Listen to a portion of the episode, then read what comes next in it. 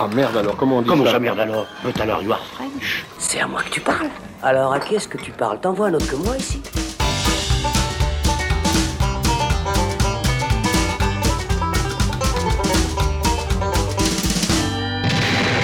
Salut les cinéphiles, bonjour, bonsoir à tous, c'est Alex, bienvenue dans ce saloon du mois de mars qui revient sur les dernières sorties en salle, oui, exclusivement euh, ce mois-ci, euh, dont nous allons euh, vous parler et surtout eh bien, en débattre. Euh, eh bien, il y a beaucoup de choses euh, ce mois-ci, du bon, du moins bon, enfin j'ai envie de dire comme tous les mois, mais surtout du très très attendu. Et on va en débattre avec Florian Pouplin qui fait son retour. Salut Florian Bonjour, Enfin, je suis de retour. oui, après, un, après une longue absence de un mois. Oui, c'est ce que j'allais dire.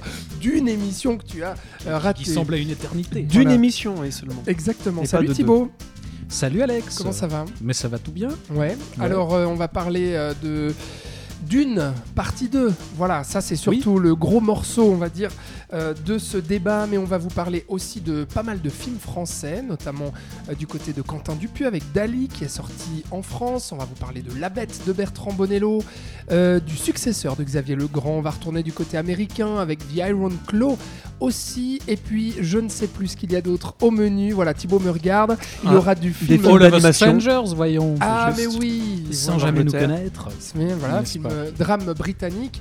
Euh, on est euh, voilà pas mal euh, autour euh, des cérémonies. On pourra peut-être en toucher un mot et puis on vous parlera de films d'animation en fin d'émission si on a le temps.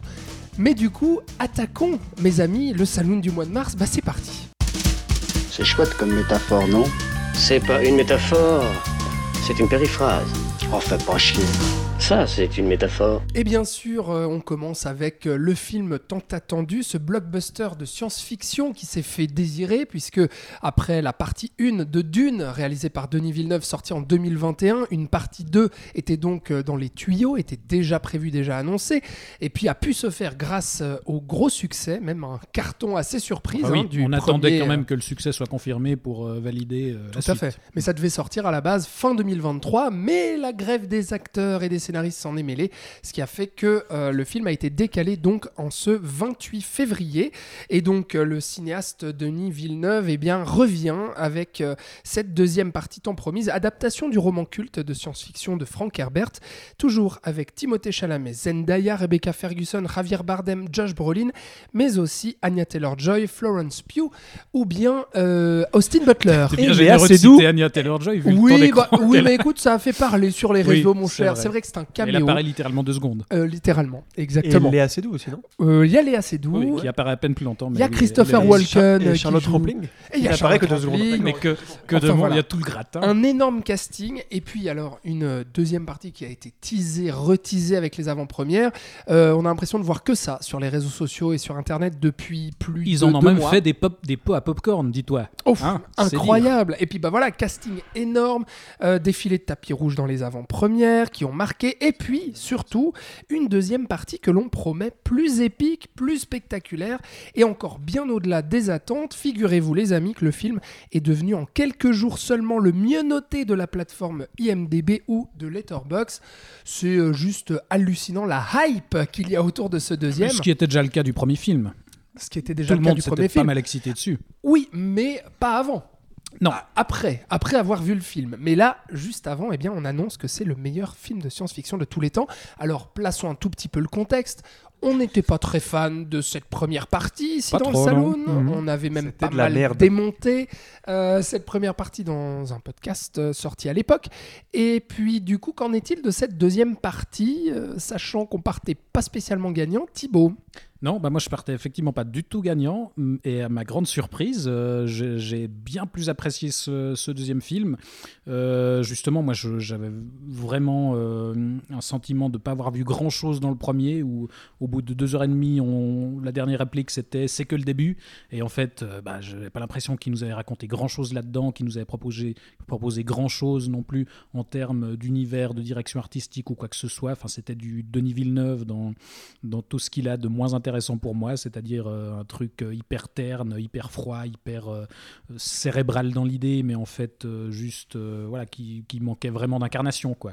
Et, hum, et là en fait je trouve que cette deuxième partie propose bien plus de choses à, à tous les niveaux, déjà en termes de narration parce que voilà on tout ce qui avait été petit à petit et euh, de manière assez laborieuse mis en place dans le premier, bah là il peut enfin l'utiliser, en faire quelque chose, euh, placer des nouveaux enjeux pour les personnages, où tout d'un coup, bah voilà, on, va cette, a cette euh, vengeance et cette révolte qui va s'organiser du côté de, de Paul Atreides et de sa mère, qui vont s'associer au peuple Fremen, le peuple du désert pour se venger des, des terribles Harkonnen. Et donc on a ben voilà, une, une sorte de, de guérilla qui va peu à peu se mettre en place et se monter. Puis on a aussi le, le parcours de Paul qui devient un peu plus intéressant parce qu'on a bah, ce qui était figure légèrement annoncé dans le premier film, mais là qui s'incarne vraiment, c'est que on, voilà, on- il est apparemment destiné à devenir un, un- un messie quoi, qui va euh, bah, soulever les foules face face à l'empire.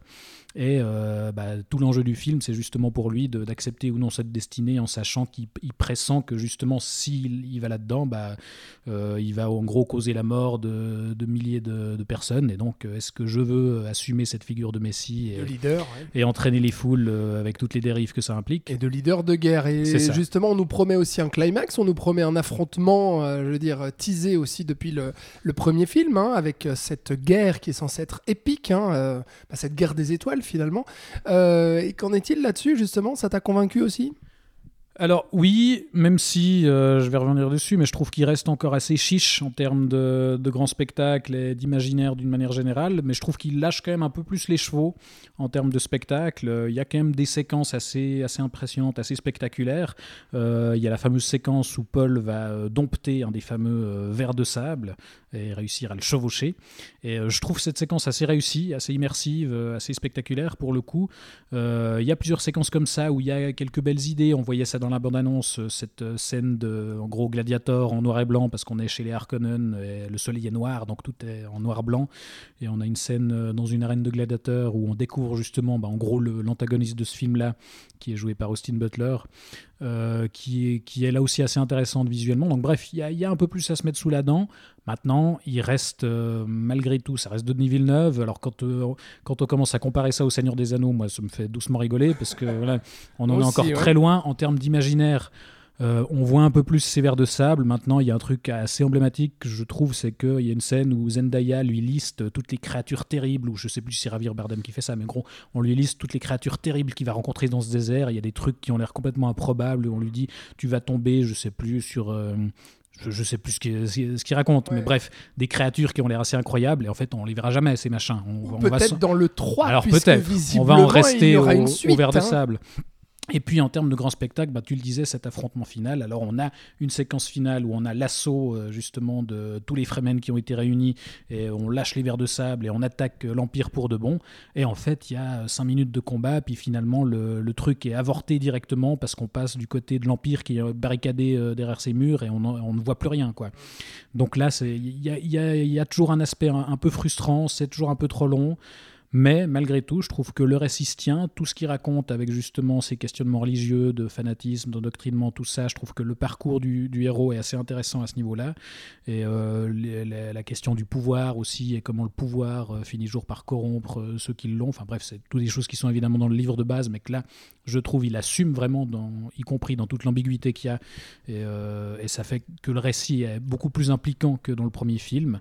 Euh, donc voilà, moi, je, ça me donne plutôt envie de voir la suite parce qu'il prévoit un troisième film. C'est euh, officiel donc. c'est officiel, ouais, ouais, il travaille déjà dessus. Alors, il dit, il dit qu'après, il va sur s'arrêter là. quel livre il sera basé? Ce la- sera sur, le, Messie de Dune, je crois. Ah d'accord. Ouais, sur la suite directe. Euh, où il annonce apparemment prendre peut-être un peu plus de liberté, je crois. Ça m'étonne pas parce que le deuxième livre, il est beaucoup plus calme en fait Mhm. que le premier. Il y a pas de bataille, enfin il y a beaucoup moins de batailles, beaucoup moins de guerres. On est plus sur un empire, l'empire de Paul Atreides qui est posé. Et en fait, il apprend à gérer et il devient, euh, enfin, il devient aussi fou à cause du pouvoir. C'est beaucoup plus philosophique le deuxième livre. Donc du coup, ça m'étonne pas que tu dises que qu'il l'adapte librement, donc il va rajouter des machins pour faire du boum boum pam Toi, tu n'as pas vu donc euh, ce Non, j'ai malheureusement 2, pas réussi à- dans mon agenda de midi à caser 2h46 et, et la Surtout motivation n'était pas pas, La super. première partie. Non, ouais. non, moi j'avais vraiment. Mm. Je détestais vraiment. je- D'autant que j'aime beaucoup le livre et que voilà, je, je préfère toujours le- la version de David Lynch, qui pour moi est un film euh, de, de vie, alors que Dune est un film de mort, mais ça on en avait déjà parlé. Ouais. Celui de Lynch, de Villeneuve. ouais, Villeneuve, ouais. Moi, la question que j'avais, un truc qui m'avait beaucoup surpris dans le premier Dune, c'était. le- le- Je trouvais la direction d'acteur, mais à la rue. J'avais ja- jamais vu aussi mal jouer Timothy Chalamet. Et, euh, et comment il s'appelle Bardem pareil. Enfin voilà, Ouais. moi je j'étais vraiment mais Bardem, époustouflé plus, par, trouve, mais- par le jeu médiocre de tout le casting dans le 1.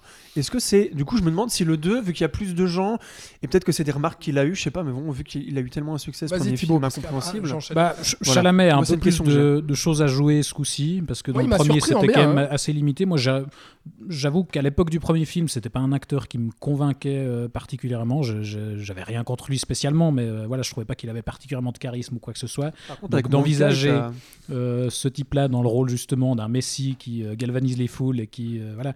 Euh, mais, mais euh, étonnamment, ouais, je, je Ouais, le aussi. trouve très convaincant là-dedans. Et Bah, ce effectivement, virement, il a un peu plus de, de palette à, à montrer là-dedans. Donc euh, Et puis les, les, les, les femmes aussi, je trouve, euh, les, les actrices dans, dans ce film-là, Rebecca Ferguson, Zendaya, euh, moi je les trouve impeccables, quoi. Euh, après, casting masculin, je trouve... euh, pff, voilà, il y y a des moments avec Josh Brolin un peu embarrassants, avec Javier Bardem pareil, donc Ouais. oui, je rejoindrai un petit peu ce que dit Florian. Bah, le, le problème, c'est que justement, ces personnages-là, c'est avec ces personnages qu'on tente. C'est les, c'est les quelques rares fois où on tente de faire de l'humour, parce qu'il y en a quand même un peu dans Ouais. ce film. Et euh, je suis pas sûr que Villeneuve soit forcément euh, très à l'aise là-dedans. Enfin, note que mais dans ses pour le- premiers films, il mais un pour peu le drame non plus, il est pas, il est pas vraiment à l'aise. Ça je, dépend, je le trouve ça pas à l'aise avec grand chose. hein, mais- Bon, mon ami, je te laisse être si clément là depuis une dizaine de Mais vas-y, minutes. J'ai envie de dire let's fight, parce que du coup, nous serons, Lâche nous donc serons les que vers deux. de sable. Voilà, nous serons que deux à parler de, de ce film-là. Euh, je suis d'accord avec euh, une chose que tu as dite, c'est euh, il y en a un peu plus à se mettre sous la dent. C'est vrai. Donc voilà, moi j'avais le même rapport que toi au premier film. Euh, et en voyant ce deuxième, je me dis qu'effectivement, alors, euh, Villeneuve, ça reste un plasticien, je veux dire, euh, en termes de design et tout.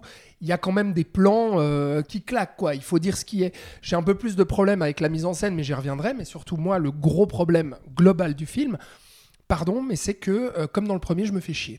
Je me fais chier pourquoi? Parce que je trouve que, à nouveau, alors là, on est sur un film de 2h45, et euh, j'avais déjà un peu de mal avec ce qu'a cité Florian, le fait que ce soit un film qui pue la mort, quoi, dans le sens où c'est un film que je trouve euh, triste, pas excitant pour un sou, déjà le premier, et là le deuxième, pareil, même s'il y a un petit peu plus d'éléments justement et aussi un peu plus de plans, euh, de plans larges aussi, euh, qui, me montrent un petit peu plus l'étendue de l'univers, mais que je trouve pour la plupart du temps assez figé, et surtout euh, au niveau de la narration, je veux dire, on a compris dès le début, je, comprends la volonté de Villeneuve de nous montrer vraiment le cheminement du héros pour arriver vers ce questionnement moral, cette ambiguïté, de prendre ce rôle de leader et de messie. Et il veut en fait nous détailler toute la prophétie et tout euh, justement toutes les croyances en fait de ces peuples avec leurs codes, leurs normes, leur spiritualité. Et certes, c'est bien, hein, mais je trouve qu'il retombe en fait dans ses travers, à savoir d'un côté mais ultra sérieux, ultra solennel, ultra pompeux, qui veut nous montrer qu'il est qu'il épouse un genre science-fictionnel et, le genre du blockbuster. aussi. Oui, exactement. Parce qu'il fait ça dans tous ses autres films, c'est que si t'as pas compris un Denis Villeneuve, c'est vraiment que t'es bête parce qu'il Ouais. t'explique tout. C'est prémâché. C'est pas ouais. pour rien. Voilà, ouais. C'est- non, mais c'est le cas. Je t'interromps, mais moi, c'est vraiment ce qui me gêne beaucoup avec lui. Mais tu as tout à fait raison, et là, c'est le, c'est le cas aussi. Je trouve qu'on prend beaucoup de temps, on prend plus d'une heure et demie avant de rentrer vraiment dans le, dans le nœud dramatique de la chose, quoi. Avec justement l'action qui se déploie, euh, les enjeux entre les personnages qui se déploient, l'enjeu justement autour de, ce, de cette figure euh, euh, messianique et tout. Et on passe une heure et demie à théoriser sur la spiritualité, les fondements de l'univers, du peuple, etc.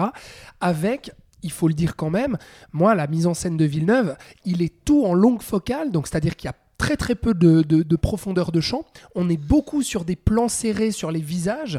Euh, Je peux comprendre euh, cette, euh, cette direction-là, mais si tu veux, au bout d'un moment, quand tu tapes des dialogues à rallonge, en champ contre champ, parsemés par moments pour aérer un petit peu, de plans larges qui nous montrent un peu plus la dune de sable, les gros vers ou ce genre de choses, les, les- endroits des Harkonnen, etc. Bon, au bout d'un moment, moi je me disais, mais quand est-ce que ça démarre quoi? On, nous a promis ce, divertissement de science-fiction euh, épique, euh, englobant, euh, euh, ambitieux, etc. Et à nouveau, je me disais, comme dans la première partie, mais bon Dieu, il lui faut une heure et demie pour introduire tout ça, quoi. Donc je me faisais passablement chier. Et euh, au- au-delà de ça, si tu veux, euh, c'est les mêmes critiques que j'ai avec le 1, c'est que je trouve qu'il y a une une froideur en fait euh, dans la manière d'aborder euh, bah, voilà une froideur déjà dans l'univers hein, euh, que ce soit la colorimétrie euh, le- les designs les costumes je vais pas revenir euh, en détail Alors qu'on est là-dessus sur une planète chaude où on peut Oui, mourir voilà. de chaleur. Mais il y, a- il y a quelques scènes où il joue un peu avec ça, justement. Moi, j'ai été surpris assez tôt dans le film par la, la première scène d'action, en gros, où euh, une troupe de Harkonnen est euh, prise en embuscade. alors elle est pas mal celle-là Voilà, ouais. oui, Ouais. ils s'envolent, puis justement, on est, euh, je sais plus si c'est le coucher du soleil Ouais. ou le lever du soleil, mais la scène d'intro on est dans des bien tons un peu orangés, et puis euh, il y, a- il y a une chorégraphie assez intéressante. Alors là, ça, je suis assez d'accord. Mais pour tout le reste, en fait, sur les rapports humains, euh, je comprends hein, qu'on veut, que, Villeneuve veuille nous montrer une forme de dystopie où euh, euh, l'émotion est absente, etc. Sauf qu'à un moment donné, putain, faut que je m'attache à, à certains personnages, à leur trajectoire. Je m'attache à rien du tout. Je- j'ai aucun cœur émotionnel, j'ai aucune chair, j'ai aucune âme, quoi, là-dedans. Et notamment aussi dans les trajectoires des personnages. Et pour moi, ça, c'est le plus gros problème, c'est que au niveau de l'évolution des relations et surtout des résolutions, parce que il faut le dire, il y a certains personnages qui vont mourir dans ce, dans ce film-là. Euh, c'est ce qu'on attend, hein, d'ailleurs. Je veux dire, on connaît le bouquin aussi, on, attend ce genre de choses.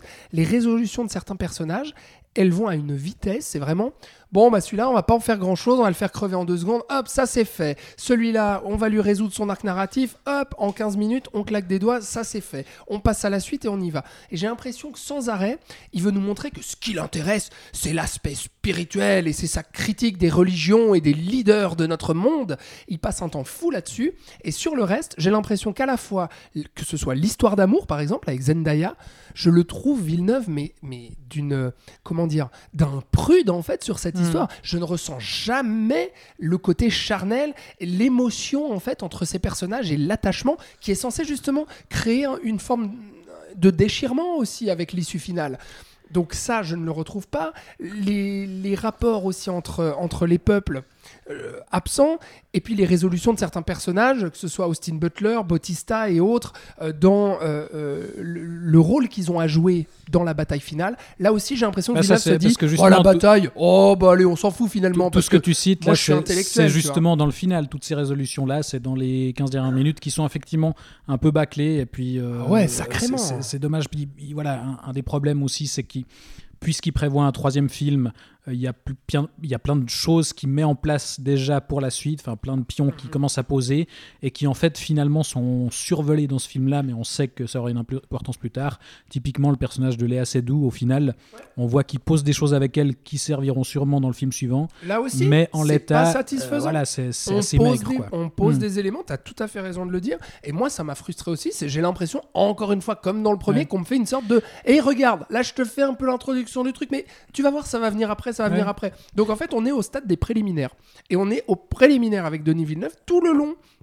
Et tout le long de ce film, putain, à un moment donné, quand tu promets un film de science-fiction épique, etc., la bataille, il y a des bonnes choses, hein. il y, a des- il y a des jolis plans séquences, il y a des jolis travelling latéraux, il y a, il y a une ampleur qui avait peut-être pas euh, euh, euh, euh, de manière aussi affirmée dans le premier, mais c'est maigre pour la promesse qui est faite. Moi, je me suis dit, putain, c'est tout ce que tu as à nous, à nous offrir. Quand il y a des duels à un moment donné, il y a des duels, tu te dis, ça va se foutre sur la gueule. Et à un moment donné, on est venu là pour ça aussi. Moi, je veux bien théoriser sur la religion, je veux bien théoriser sur le sur le, parcours du personnage, sur ses rapports moraux, etc. C'est très bien d'arriver à élever, si tu veux, le divertissement et le blockbuster vers quelque chose de, de plus intellectuel et tout. Sauf qu'il est tellement froid, tellement théorique, tellement clinique, qu'à un moment donné, tu vois, je suis là, putain, mais c'est quand que ça nous envoie aussi à la gueule ce qu'on est venu chercher? C'est quand que ça tabasse? C'est quand que ça explose? C'est quand qu'il y a des affrontements qui nous sont teasés aussi. C'est pas que je dis, moi j'ai envie qu'il y ait de la bagarre. C'est juste, ça nous est teasé dans le film.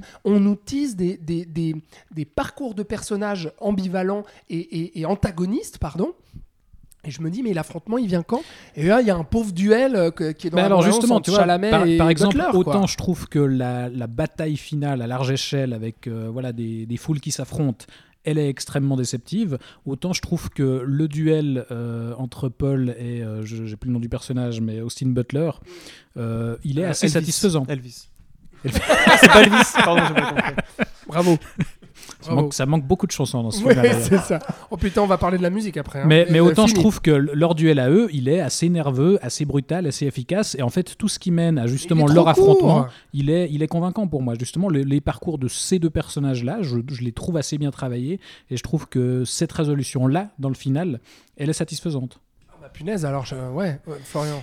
Vous aviez fait un long format euh, à l'époque de Dune 1. Sur Denis Villeneuve. sur Denis. Villeneuve et sur toute sa filmographie. Donc il faudrait vérifier si ce que je dis n'a pas déjà été dit.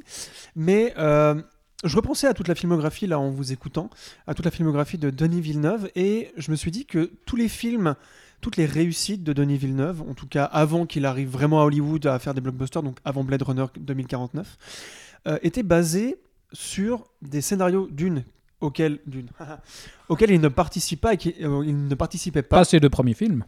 Celui-là? Attends, Dune, c'est le premier film auquel il participe en tant que scénariste? Non, tu, tu dis ses succès, n'étaient- ses premiers succès n'étaient pas basés sur des. Non, non. Non, je vois où tu vas. Attends, ouais, qu'est-ce ouais. que- alors, Voilà. ré- Par exemple- répète-moi ce que tu veux dire. Oui, oui, non, mais je me suis peut-être mal exprimé, pardon. Mais les gros succès de Denis Villeneuve avant Blade Runner 2049, c'est Sicario, c'est Prisoners. Mhm. De moindre mesure, Et Incendie. Arrival aussi. Oui, parce que je l'avais complètement oublié celui-là, parce que je l'ai pas, je l'ai trouvé complètement. euh, Oh, voilà, je non, l'ai pas aimé. Villeneuve, je pense qu'il n'est pas capable, s'il n'a pas un script béton euh, avec un scénariste béton, de faire quelque chose. Et, euh, et là, c'est le cas, je trouve, dans, ce que vous nous dites et de mon rapport avec le premier film de Dune, c'est que euh, Villeneuve n'est pas capable de concevoir, puisque des- de concevoir des humains euh, qui sont des êtres chauds, au sens chaud, qui ont des émotions, c'est-à-dire qui, qui peuvent être absurdes, qui peuvent être imprévues, euh, où il y a du drame, où il y a de la tragédie, où il y a de l'amour, toutes ces choses un peu vivantes. Euh, parce que pour moi, quand je parlais de le- que le premier film de Dune était mortifère, pour moi, Blade Runner 2049 l'est aussi. Et l'excuse de oui, mais c'est des robots ne fonctionne pas pour, Ah bah, moi. je- pardon, j'allais presque la sortir. C'est-à-dire que moi, Voilà. je trouvais justement que ça marchait parce qu'il y avait ce côté-là et, et qui se permettait d'autres choses. Ouais. Mais voilà, donc je pense que Denis Villeneuve n'est pas capable en fait de faire un film avec des personnages, avec des personnages, tout bêtement. Avec des Non, mais humains. d'ailleurs, je, avec je pense des que humains. c'est assez Voilà. Et- révélateur qu'il ait euh, dit récemment dans une interview qu'il déteste filmer les scènes de dialogue. Ça, moi, ça, moi, ça me casse. Franchement, ça me fait Mais chier. il a aussi dit dans une pense, je interview pense pas que- que c'est dans l'idée de, de raconter euh, plus par l'image, Mais euh, parce qu'il y a quand même énormément de dialogue dans, C'est qu'ils sont dans fous. Bah oui, C'est que ça. c'est c'est même pas qu'il sait pas faire, c'est qu'ils sont fous.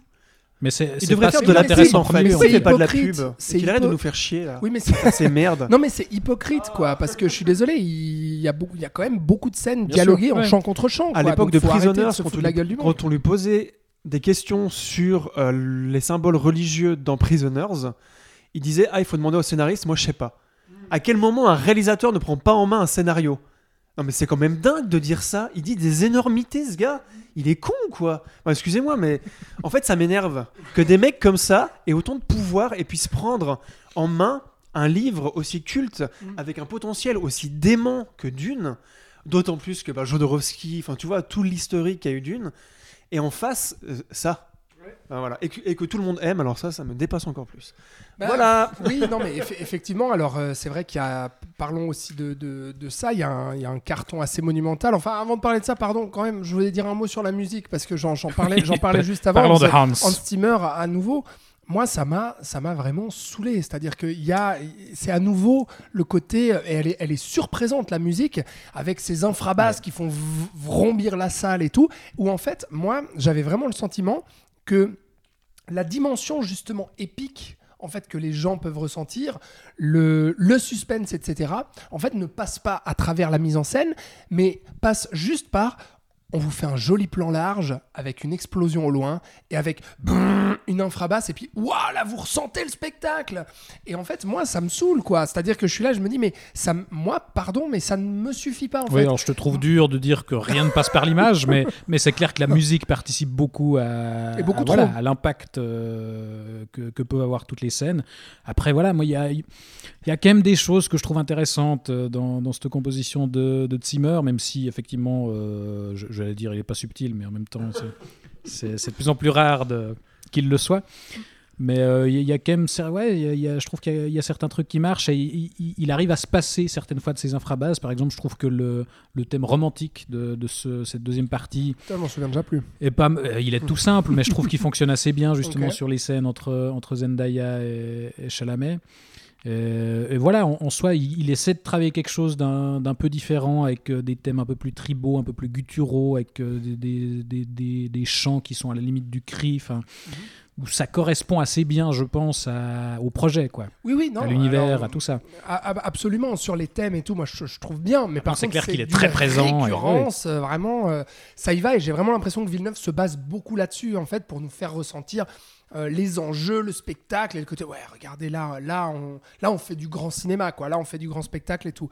Euh, disons peut-être un mot, parce que je pense qu'on a, on a fait le tour, puis on aura bien compris un peu euh, nos, avis plus ou moins divergents à tous les deux sur. Sur ce film. Et, et sur mon puis- avis et sur le- de manière j'allais- générale. J'allais dire justement sur les, le- la, la manière dont Florian a élargi le, le, le- le sujet au cinéaste et a raison. Mais comment expliquer Parce que bon, on n'a pas encore les chiffres là. euh, Le film vient de sortir, hein, mais franchement, ça va marcher, c'est sûr. Je veux dire, il y a eu une promo tonitruante, il y a une attente énorme. Moi, j'étais euh, le lendemain de la sortie, la salle, elle était blindée. Donc euh, voilà, mais co- comment comment expliquer ça euh, Je sais pas, euh, Thibaut, t'as- t'as- t'as- Bah, une piste non, de mais on l'a dit, le, film a bien marché, il a été très bien accueilli. Euh, la promo, effectivement, a, tout ça, peut-être a sur été la martelée. proposition. Maintenant, la proposition, bah, ça reste quand même, malgré tout, euh, ce qu'on peut penser du résultat final, une proposition de blockbuster d'auteur, qui est une proposition quand même assez rare, euh, de, malgré tout, de, comment dire, c'est un film fini, quoi. C'est pas un blockbuster terminé à la pisse avec des effets spéciaux euh, absolument je pense, c'est je pense que ça c'est important. Ah comme, ouais. on, nous en sert chaque semaine euh, depuis euh, des années et des Mhm. années. Là, ça ressemble quand même à quelque chose. Alors, on peut apprécier la proposition ou pas, mais c'est un travail qui a été fait avec soin. Ah, je suis totalement d'accord. Totalement d'accord avec ça, parce que effectivement, je pense que les gens sont sensibles à ça. Euh, Aujourd'hui, on voit les films de super-héros aussi qui commencent un petit peu à, à Qui- qui dégringoler. commence oui, qui commencent à dégringoler Non, non, sérieusement. Qui commence depuis. Enfin, moi, ça Oui, fait de- un de- an ou deux, je pense. Hein. De... Ouais, ouais, Non, oui, non. oui, non, c'est vrai. Madame Web, là, ce qui se prend. euh, Ah bah exactement. Non mais disons que 2023 a été une année, euh, je pense. euh, bah, voilà, on va voir la suite, mais charnière. je- en tout cas, vu les échecs des nombreux, des nombreux blockbusters américains et notamment des super héros. Là, c'est vrai, je l'ai pas noté. Là, je pense que c'est ce que recherchent les gens aussi. Euh, même si je parle de, de- problèmes de mise en scène qui, moi, justement, sont de, de- ma propre perception et de mes goûts cinématographiques, je ne peux pas enlever qu'effectivement, plastiquement, bah, le film, il est superbe, quoi. Et qu'il n'y a, y a pas un truc qui dépasse et que c'est ultra bossé, ultra réfléchi. Les effets spéciaux cartonnent, quoi. C'est vraiment super beau ce qu'il arrive à faire, la photo aussi et tout.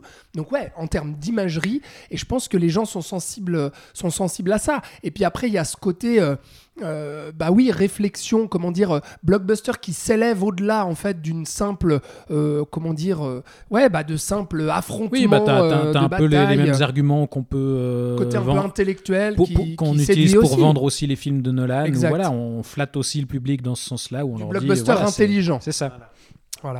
Donc ça explique en partie eh bien, le succès donc de ce Dune 2 bah, qui est donc... Qui euh, n'est en pas si terrible. Voilà, dit Thibaut, que moi, voilà, je ne l'ai pas spécialement euh, apprécié, ou en tout cas à peu près à même valeur que le premier.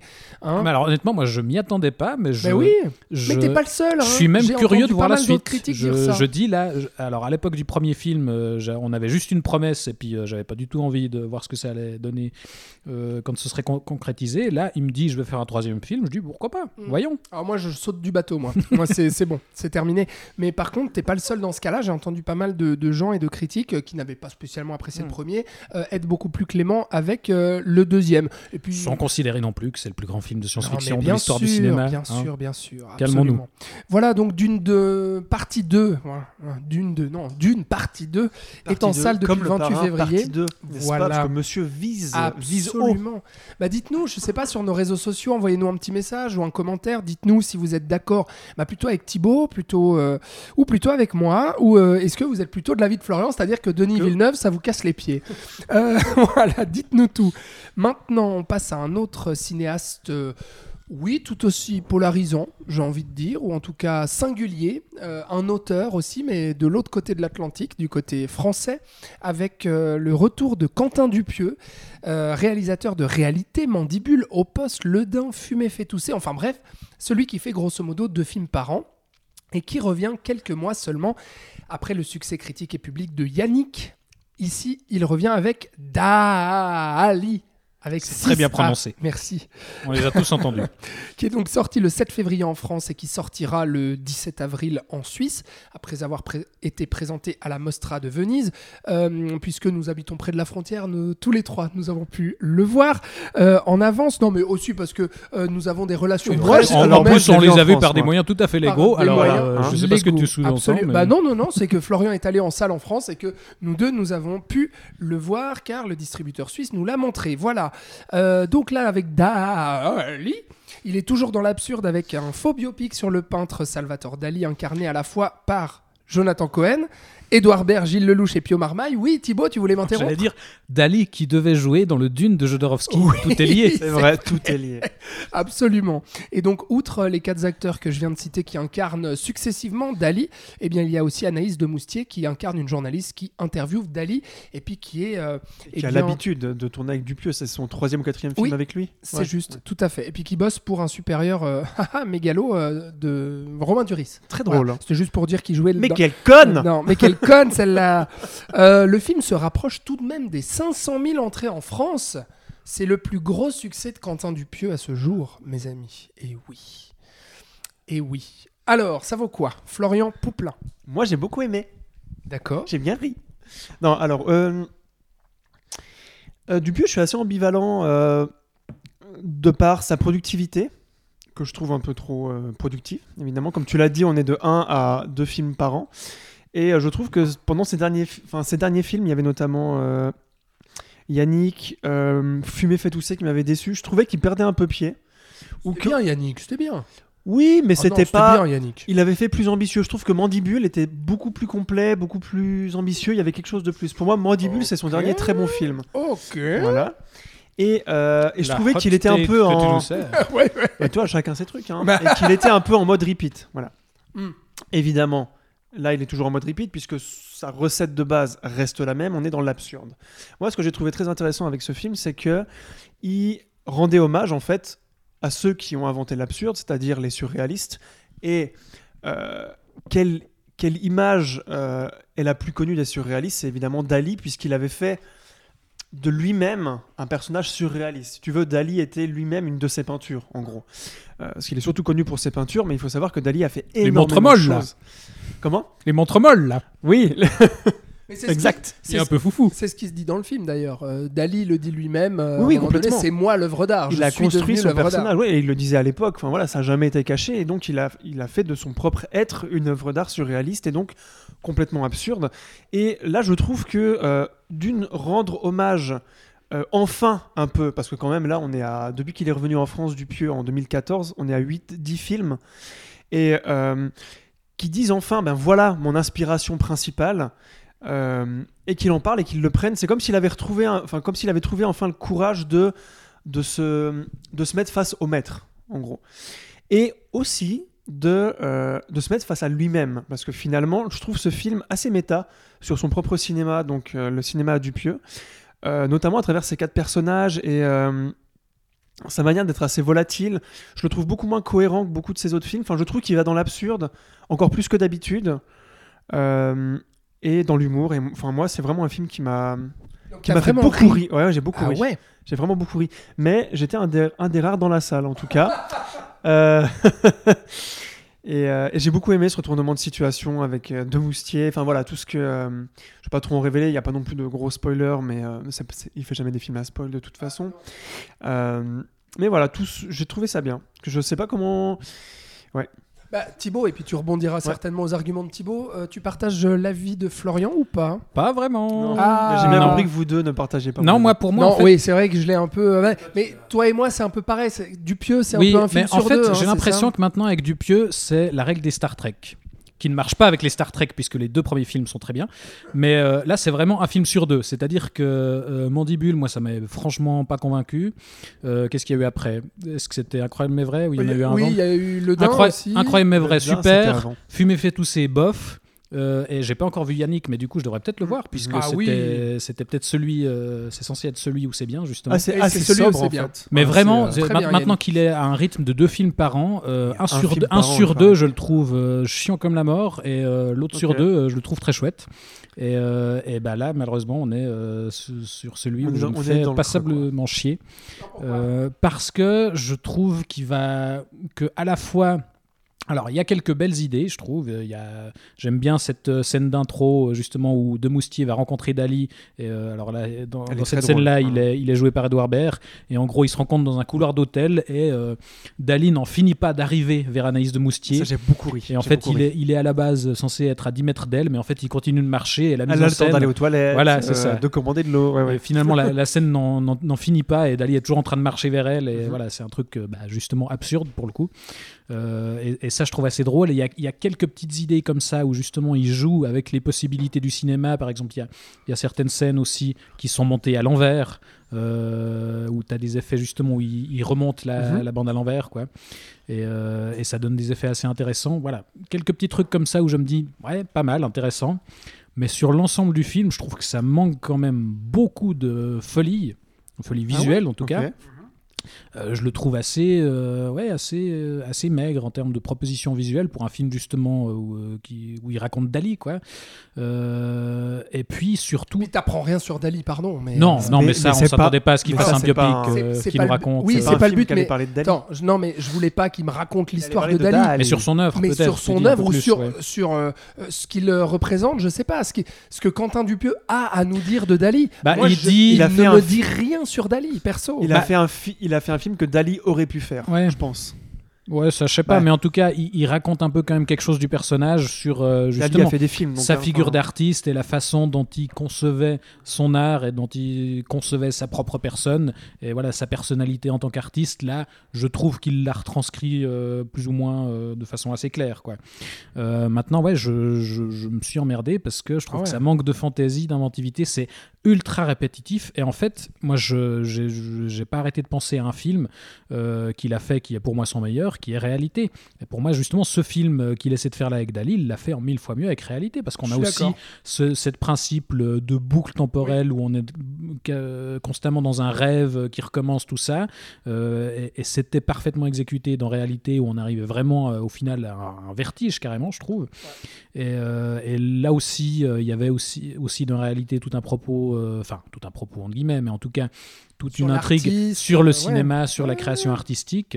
Et, et ce qu'il fait là avec tout ça, euh, je trouve pas ça très intéressant. Et voilà, bref, c'est- c'est- c'est- Bah, ça fait partie de ces films où, voilà, quand même, il fait toujours des films d'une heure et quart, donc c'est censé Ouais. passer vite. Là, j'ai trouvé quand même le temps passablement long. Bah, pour voir euh, quatre acteurs cabotiner pendant une heure et quart et puis avoir, euh, comme tu le dis, des boucles, etc. Puis moi, surtout, j'ai pas ri du tout, quoi. Ça m'a pas. Ouais, bah, il y a deux, trois trucs qui esquissent des sourires, mais. Quoi Oh Est-ce que vous êtes peigné Ouais. On est pisse froid, hein. Ouais, vraiment. Je suis vraiment déçu de vous, en fait. On non, a- mais voilà, là, là aussi au niveau des acteurs, c'est, je trouve assez variable. Je trouve Edouard Baird excellent. Euh, Jonathan Cohen, aussi, ma grande surprise, Ouais. je trouve qu'il embrasse vraiment le personnage. Ouais, il et- est bien. ouais. Et, et il joue pas du, du Jonathan Cohen comme il le fait dans la majorité de ses rôles. Il fait vraiment quelque chose d'autre et, il est convaincant. Par contre, euh, bah, que ce soit Gilles Lelouch ou Pio, Mar- Marmaille, ils sont un peu à côté. Ça, ça je conçois. Ouais, mais bon, donc euh, Florian, euh, plus sensible que nous, mais déjà de manière générale, t'es plus sensible que nous au cinéma de Dupieux. Je Oui, sais je pas, pense, C'est ouais. vraiment un cinéma que t'aimes Mhm. beaucoup. Ouais, ouais. Euh, bon, moi, j'aime vraiment bien. C'est vraiment un auteur. Moi, je veux le suivre à chaque, à chaque fois qu'il sort un film. j'ai envie de le c'est suivre. toujours des propositions assez intéressantes. Mais, mais- comme tu dis, une fois sur deux, en fait, il est très très fort pour euh, ses pitchs. C'est-à-dire qu'à chaque fois qu'on me pitch le film et le casting, je suis là, je veux voir ça. Mais je veux voir il ça sait- maintenant. Il sait très bien vendre ses films. hein. Oui. Parce qu'il a toujours du casting super. Il a des titres super Ouais, bah, aussi. Ouais. qui restent en tête et c'est toujours court. Ouais. Mais je pense qu'il fait ça, qu'il fait des films courts aussi parce qu'il en fait beaucoup. Ouais. Et tu vois, qu'est-ce qui lui empêcherait de faire 20 minutes de plus s'il a une productivité comme ça? Mais malheureusement, euh, Je crois là, pour a- moi, ouais. c'est déceptif, quoi. On verra le prochain, peut-être qu'il vous plaira plus et que moi je serai un peu Bah, déçu. si on continue à suivre la règle des 1 sur 2, Il bah, paraît qu'il en a le déjà deux. prochain devrait il être en, super. il en a déjà déjà deux, c'est vrai. sont prêts. Dont, dont un en anglais. Parce qu'il Ouais. faut savoir qu'il a commencé, aux- enfin qu'il a commencé, Oui. qu'il a eu une partie euh, aux États-Unis après ouais. Steak, Mhm. ouais. Qu'il a Donc fait voilà. connaître. hein. On se rappelle que c'est Rubber qui l'a fait exploser quand même. Ouais. Bah dites-nous, euh, vous qui nous écoutez, ce que vous avez pensé de Dali. euh, si vous l'avez vu, et puis ce que vous pensez du cinéma de Dupieux en général? En tout cas, bah, en France, euh, comme vous le voyez, ça a plutôt bien marché hein, pour euh, un film de Quentin Dupieux. Je pense que les gens en ont plein le cul des films de 2h45 aussi. Bah, mais- euh, tu vois, ouais, bah, pas non, sûr, vu d'une. euh, bah non, vu d'une. Non, non, non. Mais par contre, oui, ça trouve un certain public. T'as raison de, de se dire, euh, ok, on va voir un film court. Après, euh, il y a toujours à- cette question. Que- tu vois, il y a peut-être des gens qui disent, ah non, je vais pas payer pour aller voir un film qui dure si peu. C'est vrai. Donc il y a toujours ce problème-là avec Après, Dupieux. après, les, les, c'est pas le les sujet. prix des places en France sont moins chers qu'ici. hein. Ouais. Enfin, moi, je, moi, je l'ai vu à 5 euros, tu vois, et Ah pas à bah- 22 balles. Ah bah voilà. Bon, et ben ça c'est pour la France, mais la Suisse faudra attendre le 17 avril donc pour voir ce Dali de Dupieux. Allez, on passe à un autre film. euh, on verra si celui-ci euh, réunit tous euh, les suffrages. hein, C'est-à-dire Oui. est-ce que nous serons tous les trois alignés ou non Euh, Je vous en avais Ou très d'aligner. Oh, pff, bravo. Euh, je vous en avais très brièvement parlé lors de notre dernière émission parce que le film était sorti en France à la fin janvier puis que je voulais que vous vous dépêchiez d'aller le voir. Parce Tu veux que- parler du plus grand film de cette décennie? Mais non, mais...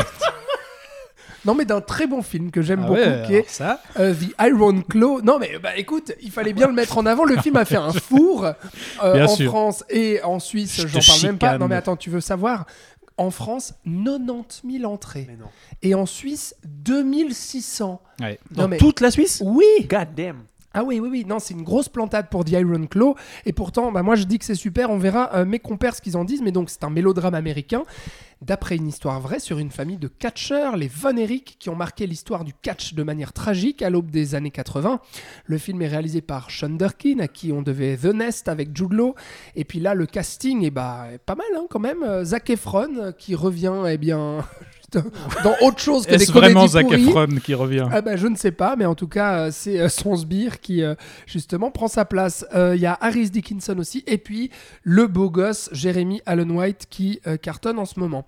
Qu'on voit dans Bear, je crois, la série Bear de la série de cuisine. Tout Et à chez fait. Calvin Klein. Voilà. Et je l'ai vu dans la bande-annonce d'un nouveau film qui allait sortir, mais bon, je me rappelle plus. Mais voilà, donc euh, il est très bien, et il est très bien dans ce film, tout comme euh, Zac Efron et les autres. Moi j'ai adoré, mais j'en ai déjà dit un mot, donc je vais vous laisser parler sur ce film. Florian, euh, ça vaut quoi The Iron Claw pour toi? C'est très bien. Ah, tu Vraiment. me fais plaisir. Alors, bah, tu nous l'avais beaucoup hypé. Donc, j'y suis Ah, allé un peu. Attention, Alex a aimé. Ça doit sûrement être oh pas terrible. l'enfoiré Et je dois dire que pendant les trois, quarts, les trois premiers quarts du film, j'étais un peu. J'étais un peu. Pas dubitatif, mais j'étais devant un film de très bonne facture. Très belles photos. Les, enfin, tout était un film à Oscar un petit peu, mais avec un petit plus quand même. On sentait que le réalisateur était impliqué, qu'il y avait quelque chose.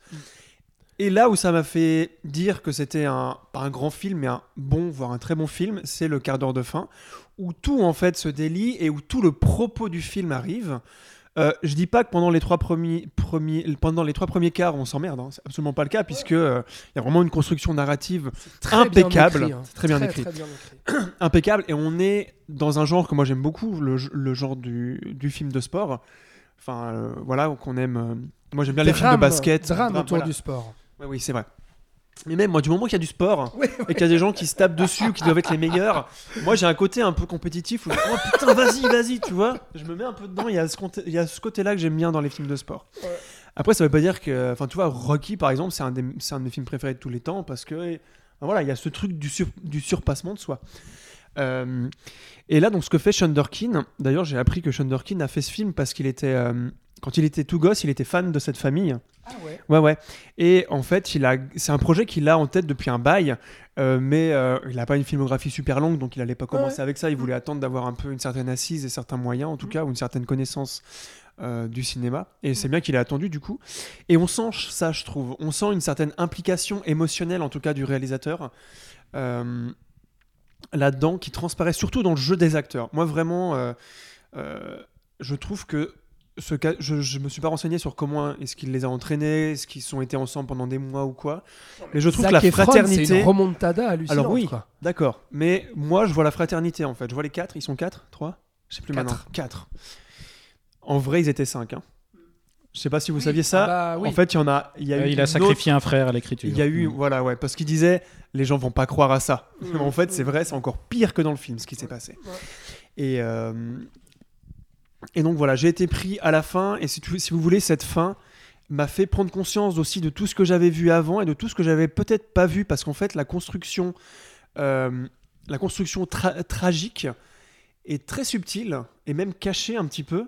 Et c'est quand tout est un peu révélé ou en tout cas quand la mise en scène te fait bien comprendre que là bon il se passe des trucs euh, voilà que tu que tu prends en fait euh, conscience de tout ce qui a été mis en place par le père, puisque c'est un film qui parle de ça, qui parle de- du patriarcat, au- là au sens vraiment littéral du terme, parce que euh, c'est comment c'est Holt Mac, Mac, McCallany s'appelle Ouais. J'ai toujours du mal à retenir son nom. Excellent acteur, Qu'on avait vu dans euh, Mindhunter. Fincher, ouais. Mhm. Et euh, qu'on avait vu il y a très longtemps dans un Michael Mann. Bah, dans beaucoup de Fincher surtout. Ouais, mais Dans je crois qu'il est 3, dans un Michael Mann aussi, bref. Peut-être alors. ouais. Euh, mais oui, il est dans Black Hat, je suis con. Euh, Ah oui. Oui, il est, oui, il est dans Black Hat. Bon, allez, on avance. Bah, S'il te plaît, monsieur qui prend un quart d'heure à non, dire mais on des va pas là. polémiquer sur il a fait quoi comme film. Oui, Allez, non, non, on mais c'est un très bon acteur qui est pas assez euh, mis en avant et je trouve que dans ce film, il est, euh, voilà, il a enfin un peu un rôle à sa hauteur. Et donc le patriarcat au sens littéral, c'est-à-dire que ce patriarche, du coup, vraiment euh, au sens conservateur, Père toxique. père toxique, euh, va donc euh, bah, entraîner ses fils pour euh, réussir à sa place, en gros. Et toute l'histoire tourne autour de ça, et je trouve que c'est fait de manière pas du tout larmoyante, pas du tout classique. J'ai entendu des critiques qui disaient encore un biopic américain. Alors, pas du tout. Enfin, je lève la main direct parce Non, que y a une justement, forme de moi, c'est un. classicisme, Florian, quand même. Oui, mais pas du biopic. Ouais. Ou alors, mais vu que c'est un biopic avec une famille, il y a des fonctionnements différents d'un point de vue narratif. Et c'est ça que je trouve très intéressant. Mais voilà, moi j'ai été soufflé, enfin voilà, j'ai été soufflé par la fin et par, le, par les combats de catch. Euh, On peut, on peut parler d'un point de vue technique aussi. Enfin, tu vois, il est excessivement bien fait. Ouais. La musique est, euh, est excellente. Ben voilà, je, oui, Ouais. je plus sois, donc je suis complètement de ton avis. euh, Ah bah ça me fait plaisir. Et toi Titi, est-ce que tu plus sois aussi ou tu as de- des le petites euh, mystérieux Titi. Non, j'aime bien, je te charrie parce que j'aime bien. Je- je- ça me faisait juste beaucoup rire comme tu nous avais teasé le truc euh, à l'avance. Mais, mais au final, je comprends parce qu'effectivement, c'est une très belle proposition. Euh, alors, moi, je connaissais pas du tout euh, l'histoire de cette famille. Et effectivement, de base, c'est vraiment du, du matériel à tragédie. quoi. C'est dingue qu'il ait dû justement sabrer même parce que c'était trop tragique de base. Le film tient beaucoup, il faut le dire, aussi par l'aspect totalement surréaliste de ce qui arrive. Bien Ça- sûr, C'est un peu, ça fait bigger than life. Mhm. Et quand tu sais que c'est, euh, ça se passe au Texas, donc c'est oui. mais tu sais que c'est inspiré Oui, et puis- de faits réels, tu, et puis en même tu temps- tombes de ton siège, quoi. En même temps, il arrive à en faire une vraie histoire, c'est-à-dire que ça pourrait être juste une succession de, de coups du sort ou de, de tragédies complètement inex- inexplicables. Là, il arrive à les lier toutes à un même fil rouge où on parle de cette, de cette histoire de malédiction qui frapperait la famille, et puis euh, il lie ça surtout bah, voilà, à cette histoire familiale et à, à ce rapport au père qui est, bah, on l'a dit, un, un type horrible qui rejette toutes ses frustrations sur ses enfants et, et qui va euh, les traumatiser leur foutre la pression pour que euh, effectivement ils réalisent euh, ses rêves à sa place.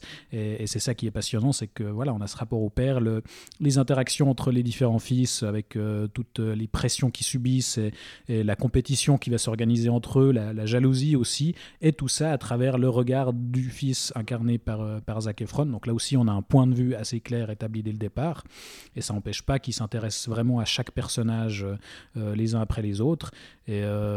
Et voilà, c'est effectivement, euh, bah, de- on l'a dit, une très bonne histoire, bien racontée, euh, bien incarnée, qui, qui a aussi euh, ses limites, je trouve. C'est pas toujours d'une immense subtilité. Ah Euh, oui. Le dialogue de fin, par exemple, que Zac Efron a avec ses enfants et qui, en Mhm. gros, nous résume ce qu'on devait comprendre de l'histoire. Ah ouais. je trouve Au ça moins, un il petit t'explique peu- pas tout le long du film pendant 2h45. Non, non, non. Mais voilà, il y, a- il y a quelques petites choses comme ça Ouais. où je, je trouve qu'il exprime peut-être un peu trop littéralement euh, ce qu'il veut nous faire comprendre. Mais voilà, c'est quelques petites scènes euh, parmi tout le reste.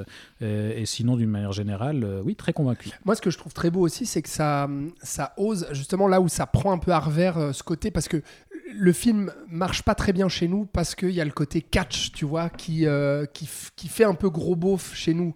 Euh, le catch a encore cette, euh, cette image-là, ici, en Europe, tu vois. Non, et puis aussi, c'est un réalisateur qui est pas connu ici. Oui, oui, bien sûr. Le casting n'est pas connu ici non plus. Bah, Non, mais Zac Efron, c'est une Zac Efron quand même. Mais, mais le problème, plus l'a c'est ça, c'est que tout le monde l'a oublié, pas puis surtout les gens disent il est mauvais. Il n'y a Voilà. pas Brad Pitt qui joue le père, enfin, tu vois. C'est ça que je veux, tu vas te dire aussi. C'est totalement Je veux juste. dire, le public européen n'a rien à quoi se raccrocher. Culturellement, rien du tout. C'est ça. Et moi, je Et pense puis que le film n'est pas spécialement vendu non, plus. voilà. euh, après, Non, puis je trouve que contrairement euh, à la promo, euh, c'est pas du tout un film euh, tire-larme où euh, moi j'avais très peur. Ouais, pas du ouais, tout. ouais. Tu me dis euh, un drame sur le catch, moi je pense, navré de ramener À ça sur le tapis, mais à The Wrestler de d'Aronofsky, Mm. qui est un truc que je trouve misérabiliste euh, jusqu'à la caricature. tu es horrible, Thibaut. Là, Heureusement il, qu'il il n'était pas là il l'est le pas du tout. Là, il l'est pas du tout. Vraiment, il évite tous les pièges et il, trai- il traite ça, je trouve, avec beaucoup de finesse, en s'autorisant aussi euh, quelques scènes un peu plus drôles, un peu plus tendres. Et même, tu parlais du père. Moi, je, je trouve que le rôle le mieux écrit, c'est celui du père. Parce que. il joue très bien. Il est très. Enfin, je sais pas si le vrai père était comme ça, mais il leur donne juste une petite dose d'amour. Enfin, je, je trouve ça glaçant presque. Mais Shunderkin ne le montre pas forcément comme ça tout le temps. C'est-à-dire qu'il va pas les battre. Enfin, c'est pas le père que tu vois souvent au cinéma, absent, qui les bat ou qui les traite comme des merdes. Il est beaucoup plus malin que ça.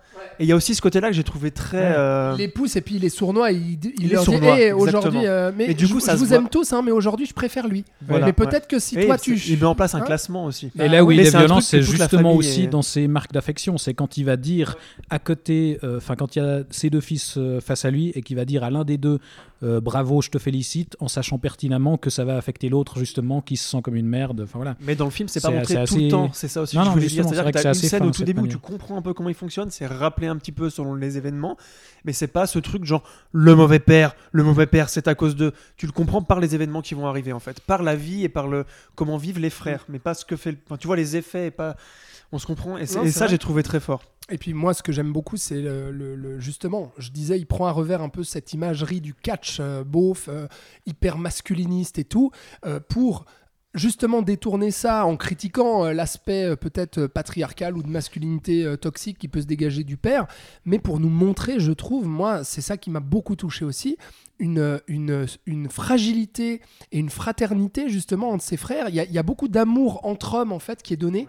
Et il y a assez peu de films finalement qui s'intéressent comme ça à, à- à- montrer un tel amour entre, entre des hommes, d'autant plus des sportifs, bodybuildés et tout ça, tu vois. Et, ça, j'ai trouvé ça beau parce que ça aurait pu euh, tourner aussi un peu, un peu ringard, tu vois. Ça aurait pu tourner un peu cucul à praline, mais pas du tout en fait. C'est hyper beau.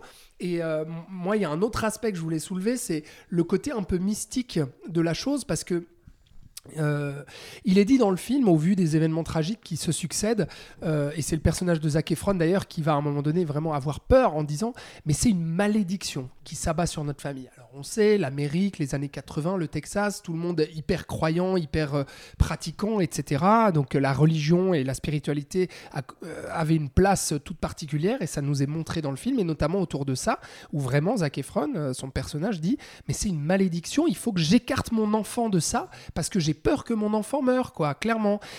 Et en fait, le film va questionner, je le trouve hyper fin là-dessus, sur mais en fait, est-ce que cette malédiction, est-ce que finalement elle est vraiment réelle? C'est-à-dire, est-ce qu'on peut dire que c'est, euh, comment dire, un ordre euh, qui nous dépasse, un ordre divin euh, qui, qui, qui aurait agi justement sur, sur cette famille? Ou est-ce que cette tragédie et cette malédiction seraient finalement provoquées par la famille elle-même et potentiellement le père? Et je trouve que le film arrive à, questionner ça sans toutefois nous donner une réponse, en laissant un aspect mystique comme ça, et, notamment, euh, enfin, il y a, comment dire, une altercation entre Zac Efron et son père à un moment donné, dont je vais pas révéler l'issue, mais qui nous montre justement, ce- enfin, qui dit ça en fait, tu vois, sur euh, la compréhension qu'a aussi le personnage de, mais putain, c'est induit, c'est pas induit, à quel point est-ce que euh, mon père est responsable, à quel point, point est-ce que nous on est responsable de cette tragédie.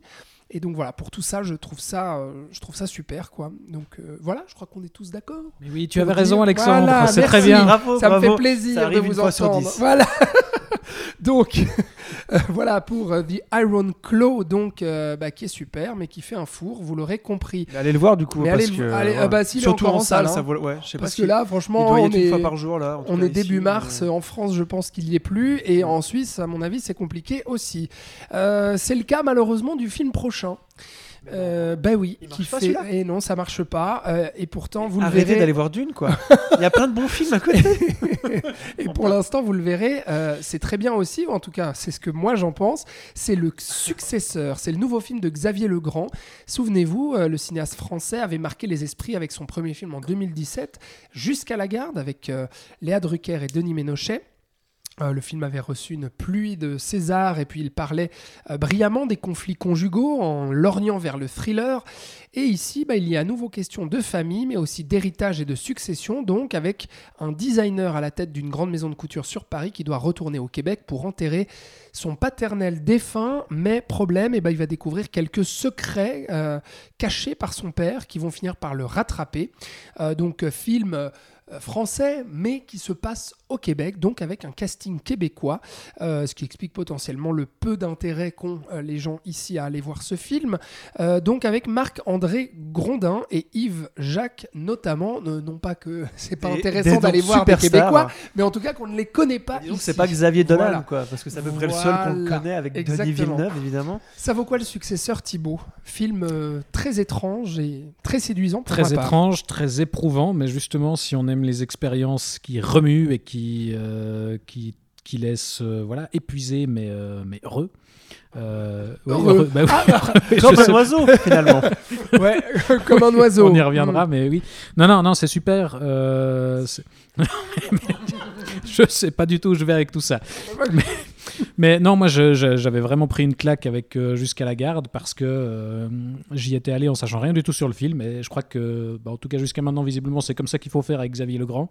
Il faut pas du tout euh, se renseigner sur ce dont parle le film et se prendre ça en pleine Pour face. vous dire, moi, je croyais vraiment que ça allait être dans le milieu de la mode. Je, je m'attendais Ah ouais, à genre un, un genre un Neon Demon qui se passait au Québec. Ouais. Mais, mais, Mais alors, tout- pas mais du attends, le film démarre là-dessus Oui, et puis il nous fait croire ça. bien il sûr. nous fait croire ça aussi. Mais en fait, euh, ça, c'est, c'est un contexte de base qui, qui a aussi du sens au niveau symbolique sûr, bien dans, sûr. dans ce que ça raconte, mais qui en fait euh, euh, est concerné par les, les premières minutes du film où on- la scène d'introduction, justement, on le voit faire ce fameux défilé où euh, voilà, il est révélé en tant que le nouveau succès, enfin le nouveau représentant de cette, de cette maison de haute couture.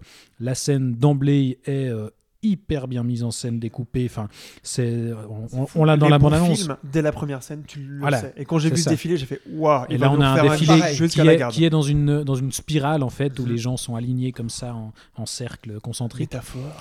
Et, et- et- et c'est découpé, mais, mais dès, dès- en fait, dès cette première scène, il pose déjà un malaise parce que elle est beaucoup trop longue et elle est beaucoup trop découpée, cette scène. C'est-à-dire qu'on va voir tous les mannequins qui vont se succéder, la caméra les suit euh, en arrière, et euh, on les voit défiler, et, et ils s'enchaînent les uns après les autres, les unes après les autres. Et, et finalement, c'est beaucoup trop long, et c'est beaucoup trop cut, et, et déjà, il y a un petit malaise se qui commence à se mettre en place. C'est ça fait, dans cette scène. on se, on- on demande, ouais, effectivement, que- qu'est-ce qui se passe Je ressens un malaise, mais pourquoi Est-ce que- est-ce qu'il va se passer D'ailleurs, quelque il chose commence à avoir mal au cœur. C'est ça. Et là, on pose un truc du personnage qui a des soucis cardiaques et qui va se demander, bah tiens, euh, mon père m'avait écrit il y a deux ans ou je sais plus quoi, euh, qu'il avait fait une crise cardiaque et je lui ai jamais répondu depuis. Et justement, on comprend qu'il a perdu contact depuis. Et d'ailleurs, ça aussi, c'est hyper intéressant parce qu'on saura jamais pourquoi ils ont perdu contact euh, entre lui et son père. On sait juste qu'ils sont brouillés et qu'il a aucune euh, envie de retourner le voir au Québec. Et évidemment que bah, la mort du père le forcera à retourner au Québec pour gérer la succession et découvrir euh, voilà, un héritage qui est un peu plus difficile à, héritage. à, à porter. Mais oui, là aussi, c'est difficile parce qu'on n'a pas envie parler de, spoiler. Mais alors peut-être euh, Florian, savoir ce qu'il en donc, pense. ouais. Parce que moi, je, alors, pense, moi, moi, je, je- je pense tout ce que tu dis, Thibaut, je, je suis complètement je d'accord crois qu'on est d'accord tous les trois sur, sur, sur ce film. Euh, pour moi, ça me dérange pas s'il met 5 ans à faire un film, hein, Xavier Legrand. En plus, parce que c'était quoi Si C'était c'est ça à chaque 2017 coup, ouais. 2017 Donc dans 7 ouais, ans, ça ne me dérange ouais, pas. hein. ouais. S'il fait des films aussi bons comme ça à chaque fois, il faut savoir que Jusqu'à la garde était son tout premier film. hein. Et celui-là est son deuxième. Je veux Exact. dire, euh, et ils font partie d'une trilogie thématique apparemment Alors, qu'ils consacrent au, au au pa- au patriarcat C'est pour ça que putain, ça me fait, ça qu'il me y aura un mal troisième au film. cœur, mal au cœur que ça marche pas, quoi. Vraiment, quoi. Mais donc, euh, on commence à avoir quelque chose dessiné sur le style, en tout cas, de Xavier Legrand et qui est un peu euh, confirmé avec ce film, qui était déjà présent dans Jusqu'à la garde, c'est-à-dire la faculté qu'il a, de manière très simple et très directe, à nous foutre la gueule dedans. C'est ça que je trouve incroyable. Avec aucun effet de mise en scène euh, un peu foufou. Je veux dire, il a. On est presque en plan fixe tout le temps dans ce film. Des plans avec une composition très très simple, très très très très basique, enfin tu vois, sort, etc. Et en fait, sa force, c'est que il raconte des histoires qui sont réelles, mais qui sont en fait tellement pas racontées ou racontées de manière plus euh, scandaleuse ou dans la, presse à scandale, tu vois, genre, euh, enfin ju- jusqu'à la garde, c'est un problème de garde, mais euh, pour ceux qui l'ont, pour, pour celles et ceux qui l'ont vu, c'est des choses qui arrivent très souvent euh, qu'un qu'un père pète un câble et veuille récupérer son fils, quitte à vouloir tuer la mère en fait. C'est- Enfin, ça parle de ça. Désolé si j'ai spoilé. Spoiler On sait pas s'il l'a tué ou pas à la fin. Et je, sou- et je trouve ça très courageux de sa part de prendre des sujets qui en fait arrivent souvent mais qui sont sous-traités. Et celui du successeur l'est aussi parce que finalement, c'est des choses qui ont été traitées par la presse. Il y a plusieurs cas, euh, surtout beaucoup en Europe. Hein. Euh, je vais pas dire des exemples, sinon les gens vont savoir de quoi on parle. Mais en fait, et c'est vrai que en voyant ce film, je me suis dit, mais alors oui, on sait que c'est horrible, euh, on sait que ça s'est passé, mais quelle est la réalité de ça? Et aucun média en fait n'est allé enquêter pour savoir qu'est-ce que ça fait vraiment. Et on reparle de Zone of Interest aussi parce que je trouve qu'il y a des liens avec ça. Glazer va voir quelle est la banalité du mal à ce moment-là et je trouve que Le Grand, même s'ils ont un style complètement différent, a une approche un peu similaire. Et, euh, et en plus de ça, il a une écriture de thriller complètement folle, c'est-à-dire qu'il nous emmène, en, enfin, il nous tient pendant tout le long. Et moi, La- j'adore La ça, manière et dont il déroule son rare. intrigue, c'est vraiment Ouais, implacable. C'est implacable, Mm. exactement, et c'est millimétré. Moi, j'ai pensé à Hitchcock plusieurs fois, parce que le suspense est tellement insoutenable, et ça fait longtemps que j'ai pas dit cette expression sans le penser vraiment. Et, euh, et c'est un film qui m'a pris. Vraiment, je ne pouvais pas arrêter ce film euh, parce que c'était trop euh, suffocant, je- et je voulais quand même savoir parce que il y a une résolution. Enfin, Mais tu sais, mais comment il va pouvoir sortir de ça? Mais ce qui est intéressant justement, c'est que je, je trouve ça incroyable parce que c'est d'une simplicité Ouais. euh, aberrante. Et, mais voilà, il maîtrise tellement son. Enfin voilà, moi ça m'a vraiment. Mais la, la euh, manière, tu vois, dont il, dont il fait ça, c'est-à-dire qu'on n'est pas, euh, parce que tu parles de suspense et tout, ce que je trouve dingue, c'est qu'on n'est pas dans le côté euh, twist après twist après twist. Ouais, on n'est pas pas dans du retournement. Ouais. C'est ça, exactement. On est dans quelque chose d'autre. C'est-à-dire qu'il nous parce qu'on sait que amène. ça se passe aussi. Donc Oui, mais- t'as un intérêt complètement différent, c'est que tu sais que des situations comme ça se sont passées. Oui. Quand tu vois Old, tu ce bats les je- Oui, mais même avant ça, en fait. Même avant Oui. le- la révélation de qu'est-ce Oui. que c'est que ce fameux secret euh, qu'il va devoir Mhm. gérer, je trouve qu'il y a une montée de tension place. absolument euh, ouais. imparable où en fait il va là aussi, bah, comme je disais dès cette première scène, mais il va vraiment cultiver le malaise où voilà ce fils va aller au Québec et il va être accueilli par le voisinage de son père euh, qui sera euh, bah, très content de le voir, qui va pas arrêter de vanter les mérites du papa alors que lui il le détestait puis il a juste envie de retourner chez lui et puis on a ces gens qui vont être très accueillants puis euh, il, va, il va là aussi jouer sur la longueur, sur l'insistance pour rendre le truc vraiment malaisant. Mais ce que je voulais dire, c'est qu'on n'est pas dans le retournement de situation, on est dans la surprise, dans le sens où il nous amène sur. Et jusqu'à la garde, c'était ça aussi. C'est qu'il nous amène sur un chemin qu'on n'imaginait pas. C'est-à-dire que d'un coup, il, prend une voie, le film hein, prend une voie et prend un genre de cinéma parce qu'il s'amuse beaucoup avec les genres aussi. hein. On est dans le thriller, on est dans le, dans le, dans le côté horrifique, on est parfois dans la comédie noire, on est, on est un peu dans tout ça en même temps. Et il prend un chemin comme ça et tu te dis Oh waouh, d'accord, c'est là que m'emmène le film. Je m'attendais pas du tout à ça et ça part quoi. Et Et après, ça reste crédible. hop, ouais, bah moi je trouve aussi quoi. Après, je sais qu'il y a pas mal de gens qui ont critiqué euh, un certain retournement qu'on va pas dévoiler, mais euh, autour d'une action du, personnage principal justement. Moi, qui me paraît totalement crédible euh, par rapport à, à, l'ambiguïté humaine quoi justement et, aux pulsions qu'on peut avoir. Euh, donc voilà quoi. Moi, c'est ça en fait qui me marque surtout dans ce film-là, c'est que ça déstabilise totalement. T'as l'impression qu'il va quelque part et hop, non, il va juste à côté et il va ailleurs. Et ça, c'est- c'est c'est grand. Et puis il y a une scène particulière quand même. Euh, pff, non, mais bon. Alors, on euh, peut dire que c'est la scène d'enterrement. voilà, Avec oui, comme un oui, oui. C'est la scène d'enterrement et qui a fait comme l'oiseau de Michel Fugain. voilà, et C'est-à-dire que- que là où tu pensais que ça allait se tasser un peu, Ouais. eh ben non, c'est la Ouais. scène la plus horrible, enfin la Ah plus ouais, horrible, la plus, la plus euh, douloureuse, ah, ouais. douloureuse de tout le film. Mais vous- Là aussi, il Ouais. fait durer le truc et il te met. Moi j'en avais Non, entendu en fait, parler c'est de ça, cette et c'est scène ça, et c'est ça, et et je l'ai pas vu venir. Et il t'en Et rajoute. c'est mais Ah incroyable. mais là, incroyable. moi je, je peux plus entendre cette musique pareille. Fait Ah comme bah de Michel Fugain. Ouais. Depuis que j'ai vu le successeur, euh, ça n'a plus la même saveur. Donc euh, voilà pour euh, ce film. Donc euh, je le disais qui malheureusement, bah, voilà, c'est compliqué. hein. On est sur euh, 33 000 euh, entrées en France au bout d'une semaine. Il est gentiment en train de quitter les cinémas. Et en Suisse, pareil, il y a quasiment plus de séances au bout d'une semaine parce que le film est sorti le 21 février. C'est 750 personnes qui l'ont vu. Voilà, voilà, ça rude. fait très très très mal. On est toujours dans un registre de cinéma assez confidentiel. Là aussi, petite sortie, mais en tout cas d'une importance certaine pour les cinéphiles. euh, ou certains cinéphiles en tout cas. Euh, voici toi, par exemple. euh, La Bête, le nouveau film de Bertrand Bonello, cinéaste français à qui l'on doit L'Apollonide, Saint-Laurent, Nocturama. Et dans La Bête, on est dans un film hypnotique et expérimental qui joue avec la science-fiction, avec une Léa Seydoux au centre de tout, qui, dans un futur proche placé sous le règne de l'intelligence artificielle, doit se débarrasser de ses émotions qui sont vues comme une menace. Alors elle purifie son ADN en se replongeant dans différentes époques pour oublier sa romance avec le beau Louis, qui est ici interprété par George McKay, qu'on avait vu dans 1917 notamment, mais qui aurait dû être joué par Gaspard Ulliel s'il n'avait pas fait de ski sans casque. Voilà, paix à son âme, euh, Gaspard. Voilà. Le film, euh, donc La Bête, avait été présenté à la Mostra de Venise. Il est sorti le 7 février en France et une semaine plus tard en Suisse. Qu'est-ce que ça vaut?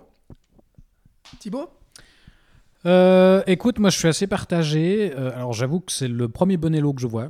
Je suis pas du tout euh, familier de son œuvre. Euh, Moi, je suis a- comme toi. J'ai j'ai vu juste Zombie Child et puis c'est tout. Quoi. Ouais. J'avais pas aimé d'ailleurs, mais voilà. Même s'il y avait un- une scène avec Damso. Oui, c'est la seule scène que j'ai retenue d'ailleurs. Voilà. Très bien.